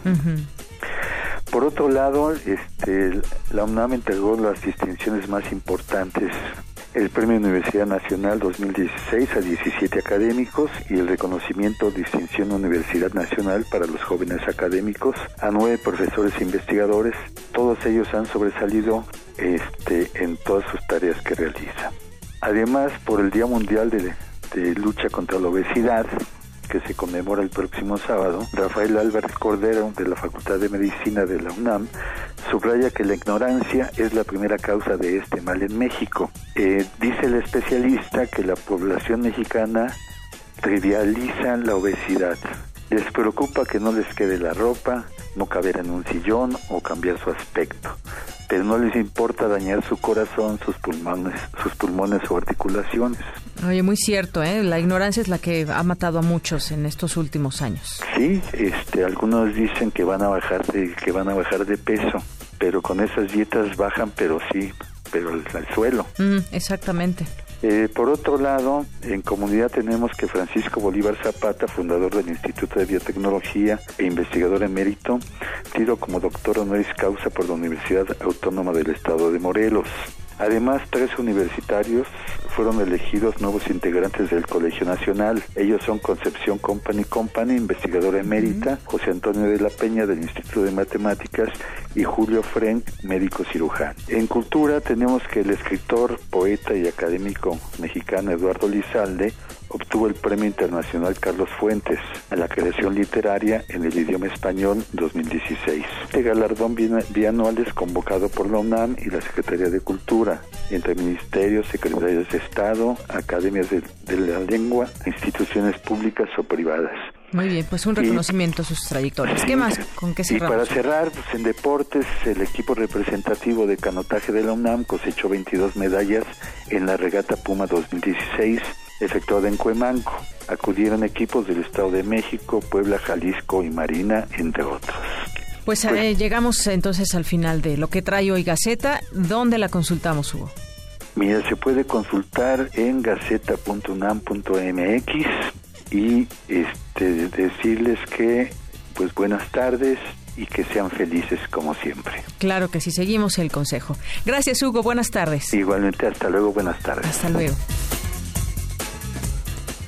Prisma RU. Queremos conocer tu opinión. Síguenos en Twitter como arroba PrismaRU.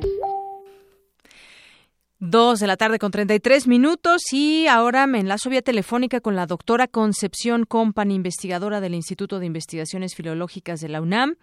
Y bueno, pues es una de las tres personas, de los tres universitarios nuevos integrantes del Colegio Nacional.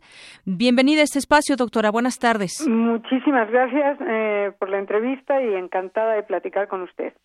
Bueno, pues eh, yo quisiera también comentar que pues realizó sus estudios de licenciatura, maestría y doctorado en la UNAM, donde trabaja desde 1980. Sus campos de especialidad son la sintaxis histórica, la filología y la teoría del cambio gramatical. Es autora de seis libros, coautora y editora de ocho más y coeditora de quince. Ha publicado más de cien artículos o capítulos de libros en las principales revistas arbitradas de su especialidad y en editoriales científicas. Pues, ¿qué significa, doctora? Pues ser ahora una nueva integrante del Colegio Nacional. Bueno, significa un altísimo honor. Eh, todos sabemos que es una institución eh, de élite y que no es fácil eh, llegar, entonces es un doble compromiso por el reconocimiento que el Colegio Nacional me hace y también es un regalo más de los muchos regalos generosos que me ha hecho este país. Llegué muy joven, a los 19 años, nada que ver ni con el exilio ni con una emigración normal. Eh, por necesidad llegué por gusto un verano y apareció un mexicano en mi vida, o yo me le aparecí al mexicano, y aquí sigo.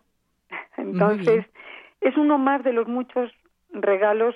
El primer regalo es haber podido estar en la UNAM, encontrar grandes maestros, el que me hayan eh, abierto espacios para hacer lo que me gusta, como es la historia de la lengua, sobre todo la sintaxis histórica, y reconocimientos. El último es este, este nombramiento como miembro del Colegio Nacional, y eh, hace unos meses tuve el gran, gran honor también de ser nombrada investigadora emérita. Exactamente, también eh, a partir de este año es investigadora emérita de la UNAM y además miembro del Sistema Nacional de Investigadores desde 2003 y también miembro... Eh, bueno, soy miembro del Sistema Nacional de Investigadores desde hace desde el año 85, no, desde el año 87, 88 que me doctoré. Soy un producto Puma 100%. Sí, sí trabaja desde 1980 en la UNAM. Efectivamente. Entré como profesora de asignatura, inicié en Acatelán, en aquel entonces era la Escuela Nacional em, de Estudios Profesionales, la, la CENEP, ahora son facultades. Inicié en Acatelán dando clases de, de historia de la lengua en la licenciatura y después a partir del año 83 me titulé de maestría y mm, ocupé como profesora de asignatura eh, un, sustituí un sabático de un profesor y desde el año 83 trabajo en CEU y en el año 88 me doctoré y ahí a partir de ahí pues se me abrieron las puertas para formar parte de la planta de investigadores y profesores de la UNAM. Y le digo es el nombramiento al Colegio Nacional honrosísimo y es una gran responsabilidad pero es uno creo yo que es uno más de los muchos regalos que este país me ha hecho Así es, bueno, pues una gran trayectoria que pues comentamos eh, aquí también y que en otras ocasiones también para distintos temas pues le hablamos por teléfono, nos da algunas entrevistas. Yo recuerdo que platicábamos, por ejemplo, del tema de cómo se le iba a poner también a, a, quienes habitamos en la Ciudad de México, no sé si lo recuerde. Efectivamente, claro que sí lo recuerdo, sobre, sobre la... Mm, el gentilicio, el gentilicio que todavía no se define porque finalmente seremos los hablantes quienes decantemos eh, y sedimentemos el nombre que nos gustará tener eh, en un futuro y que ya empezaremos a, a nombrarnos. A platicar y a nombrar. ¿Y cuál era el que me dijo uno de ellos? Yo le dije que uno eh, que parecía bastante adecuado y que tiene un patrón o un modelo de funcionamiento en otros eh, gentilicios, para otros países llamarnos mexicanos. Y si hay que aclarar algo, mexicano capitalino.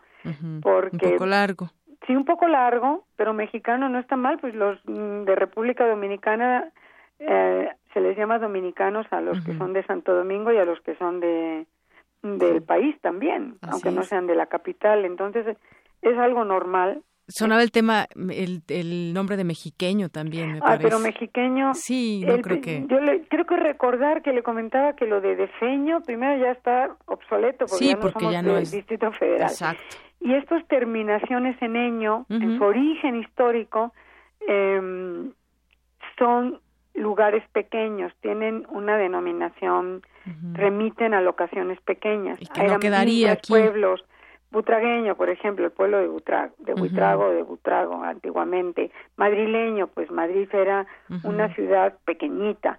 Acapulqueño, era, era el puerto donde llegaba la nao eh, desde Filipinas, digamos. Sí, lugares Entonces son- no nos gusta. Yo en la Academia Mexicana de la Lengua tuvimos esa discusión larga en el pleno y lo de mexiqueño e hicimos entrevistas y los capitalinos no nos sentimos identificados con mexiqueño.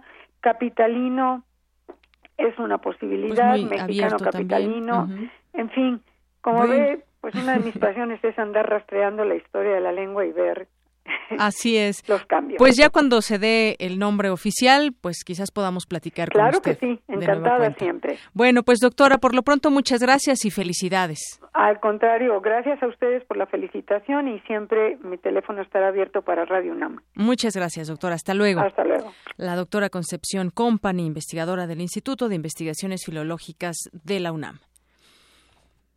Prisma RU.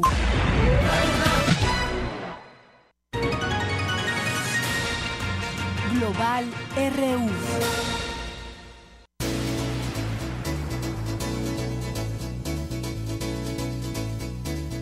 Y continuamos ahora en nuestra información internacional que ya platicábamos hace hace un rato también al respecto de lo que va a suceder con todo el tema, por ejemplo, en muchos temas, pero en el tema de los inmigrantes, por ejemplo, y todas estas agrupaciones, organizaciones que se han unido en muchas ocasiones para enfrentar las adversidades allá en Estados Unidos, específicamente con algunos gobernadores, con en, en su momento también con presidentes, pero ahora después de este discurso que se manejó durante la campaña de Donald Trump, quien ahora pues ya fue elegido por los estadounidenses para ser el nuevo presidente de Estados Unidos, pues arrecia más este tema y se da a conocer pues más de este temor que tienen muchos inmigrantes, sobre todo los indocumentados, del devenir que que tendrán allá en Estados Unidos y tendrán que unirse hoy más que nunca.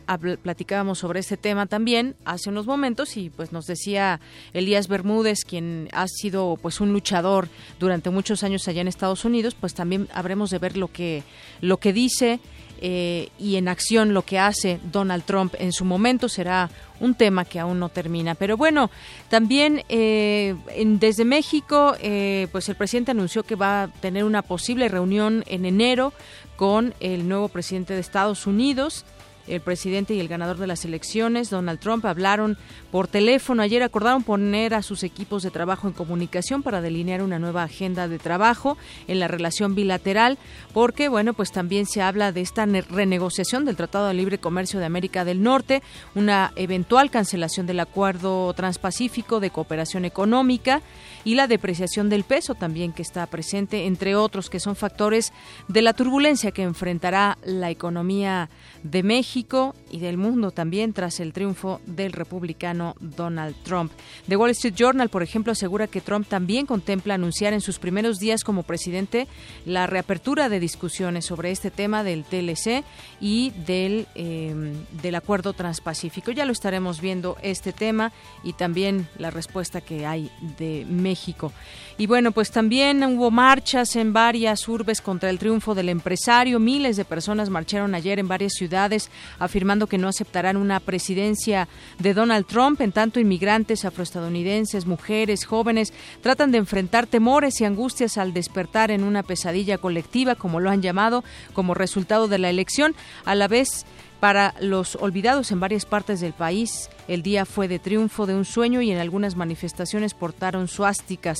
Bueno, varios, eh, varios lugares como Chicago, Boston, Atlanta, Filadelfia, San Francisco, Los Ángeles, entre otras ciudades, se manifestaban, manifestaban, coreaban, "Mm, Trump no es mi presidente, entre otras cosas más, más fuertes que, que gritaban en las calles. Y bueno, pues también el mundo reaccionó ante el triunfo de Trump, un grupo de personas que se manifestó, como le comento. También el presidente de Rusia, Vladimir Putin, envió ayer un telegrama a Donald Trump para felicitarlo por su victoria en las elecciones de Estados Unidos y expresó su esperanza de trabajar juntos para sacar las relaciones ruso-estadounidenses de su situación actual de crisis, según un breve comunicado del Kremlin.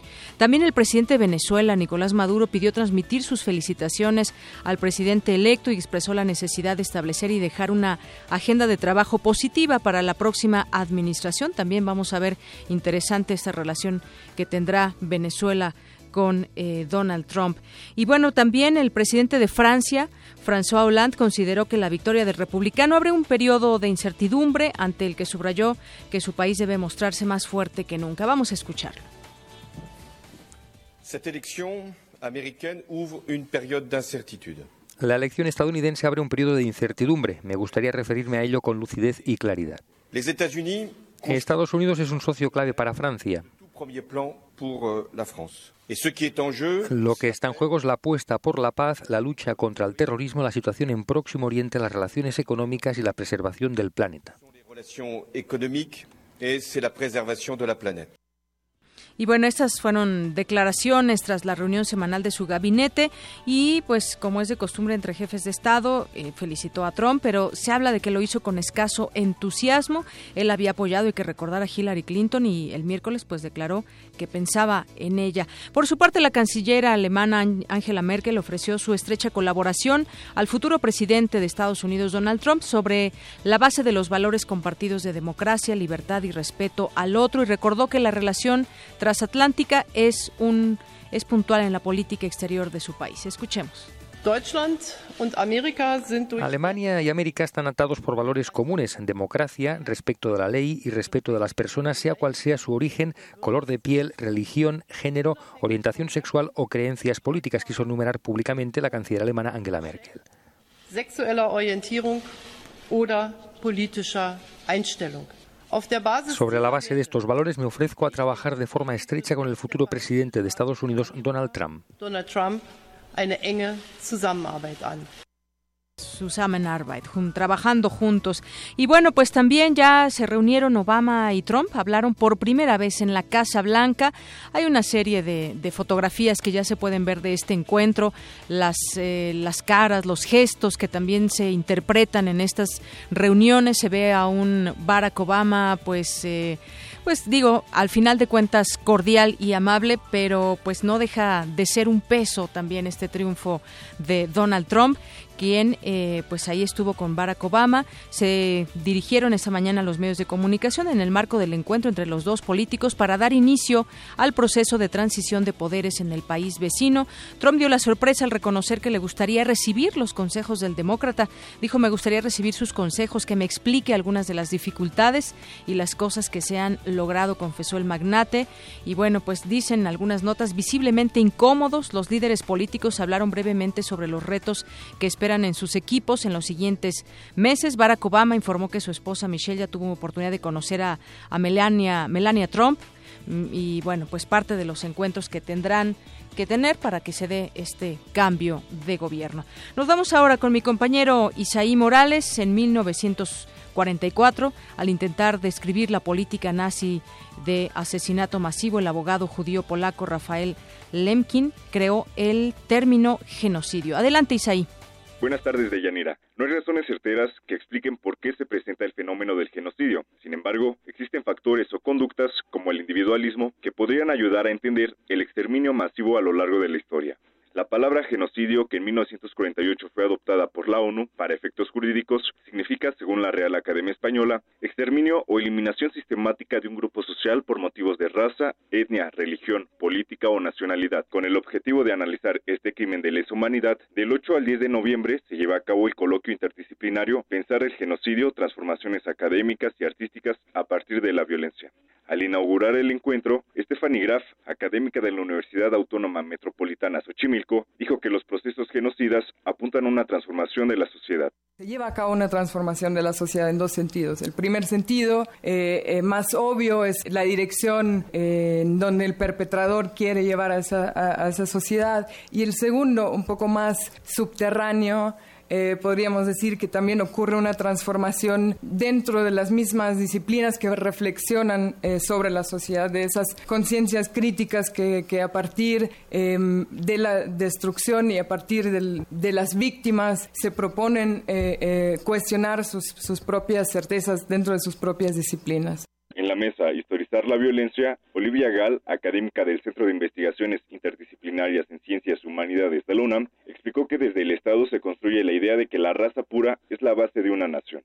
En los estados en los que el mestizaje eh, se convierte en razón de Estado, el racismo eh, eh, científico, tradicional, digamos, eh, no acepta la mestización. Eh, la sangre mezclada o impura crea naciones bastardas que no tienen un futuro promisorio y luminoso. En América Latina, me parece, y en México, digo, es un, campeón de eso, hemos negado por décadas que hay racismo, justamente por eso. ¿Cómo va a ser racista un país que está, cuya identidad está basada en sangres y culturas mezcladas? El coloquio interdisciplinario Pensar el genocidio, transformaciones académicas y artísticas a partir de la violencia analiza temas como la justicia internacional y los estudios de la memoria. De Yanira, hasta aquí mi reporte. Buenas tardes. Gracias, Isaí. Muy buenas tardes. Arte y cultura.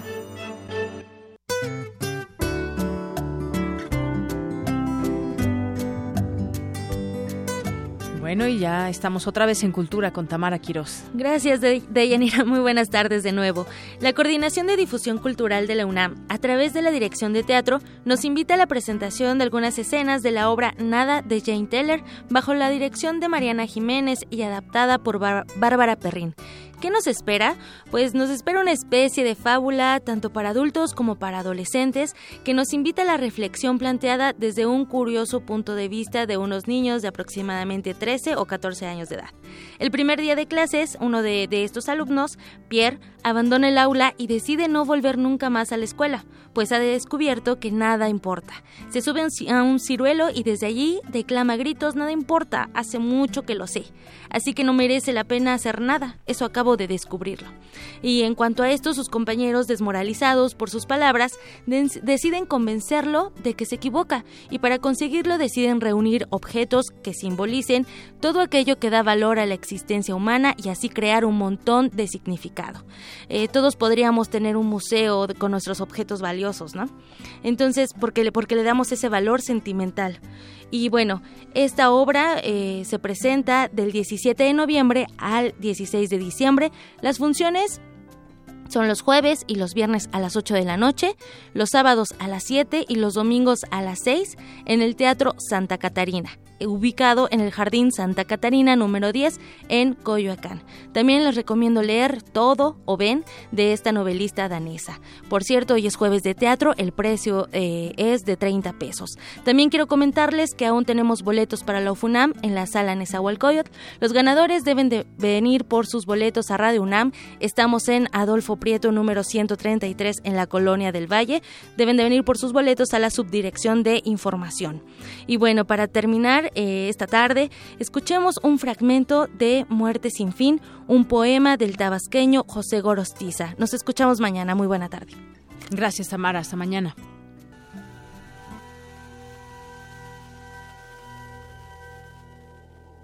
Soledad de los Campos. Drama de la renuncia y el exilio, despojándonos junto al peregrino de los ropajes de la antigua vida. Y así, desnudo el joven cuando ya el vestido océano ha bebido. Soledad de las riberas vuelve al mar con un grupo de pescadores. ¿A qué piensas, barquilla?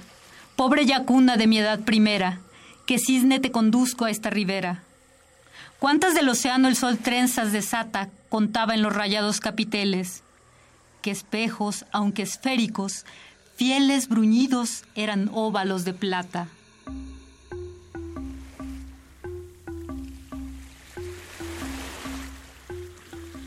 Soledad de las selvas, soledad del yermo, desafío de imágenes que se reproducen una y otra y otra y otra vez.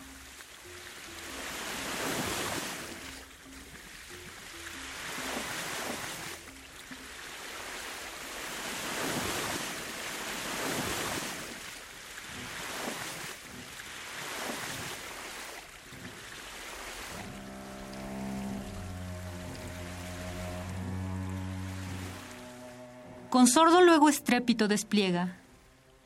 Injuria de la luz, horror del viento, sus alas el testigo que en prolija desconfianza a la sicana diosa dejó sin dulce hija y a la estija deidad con bella esposa.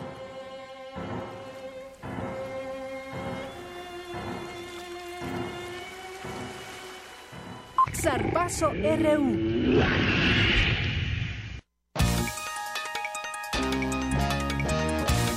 Bien, y ya está aquí el zarpazo con Eric Morales. Eric.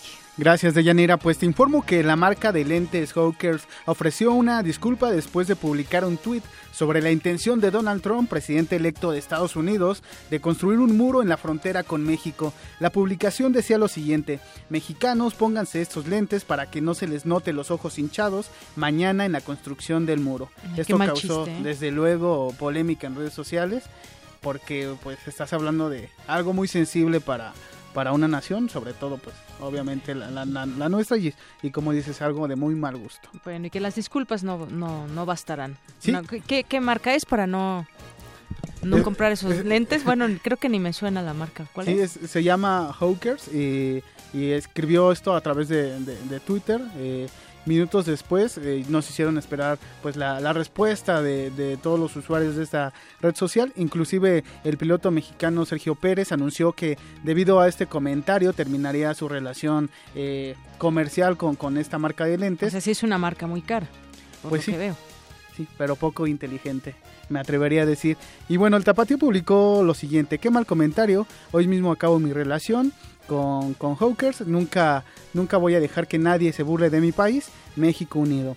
Además, en su cuenta de Twitter, los Diablos Rojos de México también respondieron a esa empresa y escribieron que está por encima de todo la pasión por México y a partir de ahora sus productos ya no estarán disponibles en su tienda. Entonces, pues esto les ha causado mucho, muchos problemas, con justa razón, eh, en el medio deportivo, porque equipos y deportistas están abandonando el patrocinio de esta marca de lentes. Muy bien. En otra información te comento que eh, hoy inicia la semana número 10 de la NFL con el, encuentro entre Cleveland y los Cuervos de Baltimore, el cual comenzará a las 7.25 de la noche en el MGT eh, Bank Stadium. Eh, este fin de semana habrá juegos muy atractivos dentro de los que destaca el Kansas City contra Carolina. Denver visita a Nueva Orleans, los Jets de Nueva York visitarán a Los Ángeles, Chicago visita a Tampa Bay, los, los cargadores de San Diego visitarán a Miami.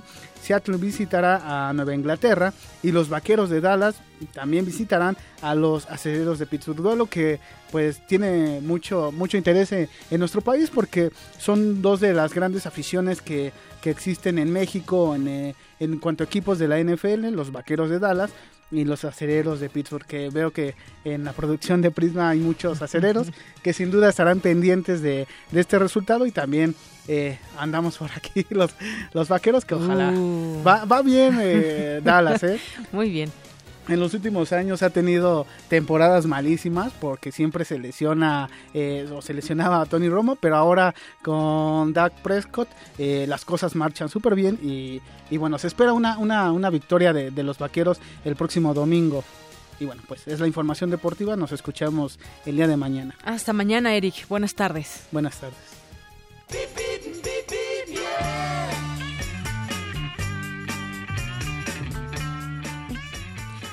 Y bueno, nos vamos ahora al tráfico. Encontrarás carga en el cruce con semáforos en Calzada de la Viga desde Fray Servando Teresa de Mier hacia Lorenzo Boturini. Vialidades inmediatas a la preparatoria número 7 Ezequiela Chávez.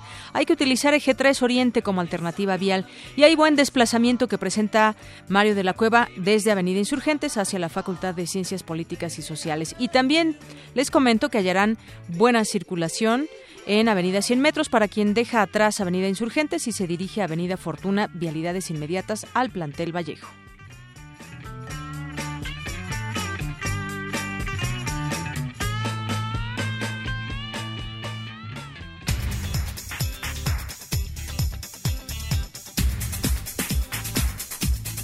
Y bueno, nos vamos a la información de última hora hoy con Dulce García. Dulce, buenas tardes. Así es, Deyanira, buenas tardes a ti y al auditorio. Al participar en el foro Tijuana Innovadora, el rector de la UNAM, Enrique Graue, afirmó que una educación de alta calidad necesita de un financiamiento sostenible, pero México, indicó, tiene el gasto por alumno más bajo de todos los países miembros de la Organización para la Cooperación y el Desarrollo Económicos. Nuestro país necesita impulsar investigación encaminada a resolver los problemas sociales, fomentar la innovación y la obtención de patentes, indicó. Antonio Lozano Gracia, abogado de Guillermo Padres, informó que el exgobernador de Sonora permanecerá seis días en el reclusorio oriente de la Ciudad de México. El abogado precisó que han interpuesto un amparo y que Padres permanecerá en el área de ingresos del penal y el exalcalde de Nueva York el, y asesor de Donald Trump, Rudolph Giuliani, dijo que el muro fronterizo propuesto por el magnate no sería prioridad inmediata de gobierno ni pagado por México, sino con fondos de los servicios migratorios de Estados Unidos. Hasta aquí la información de Yanira. Muy buenas tardes. Gracias, Dulce. Muy buenas tardes. Y bueno, pues también la Corte desechó el proyecto de derecho de réplica y el asunto será turnado a otro de los ministros para que redacte nuevamente el proyecto de fallo. Con esto nos despedimos. Gracias. Que tenga muy buena tarde. Soy de Yanira Morán. A nombre de todo el equipo, que tenga muy buena tarde.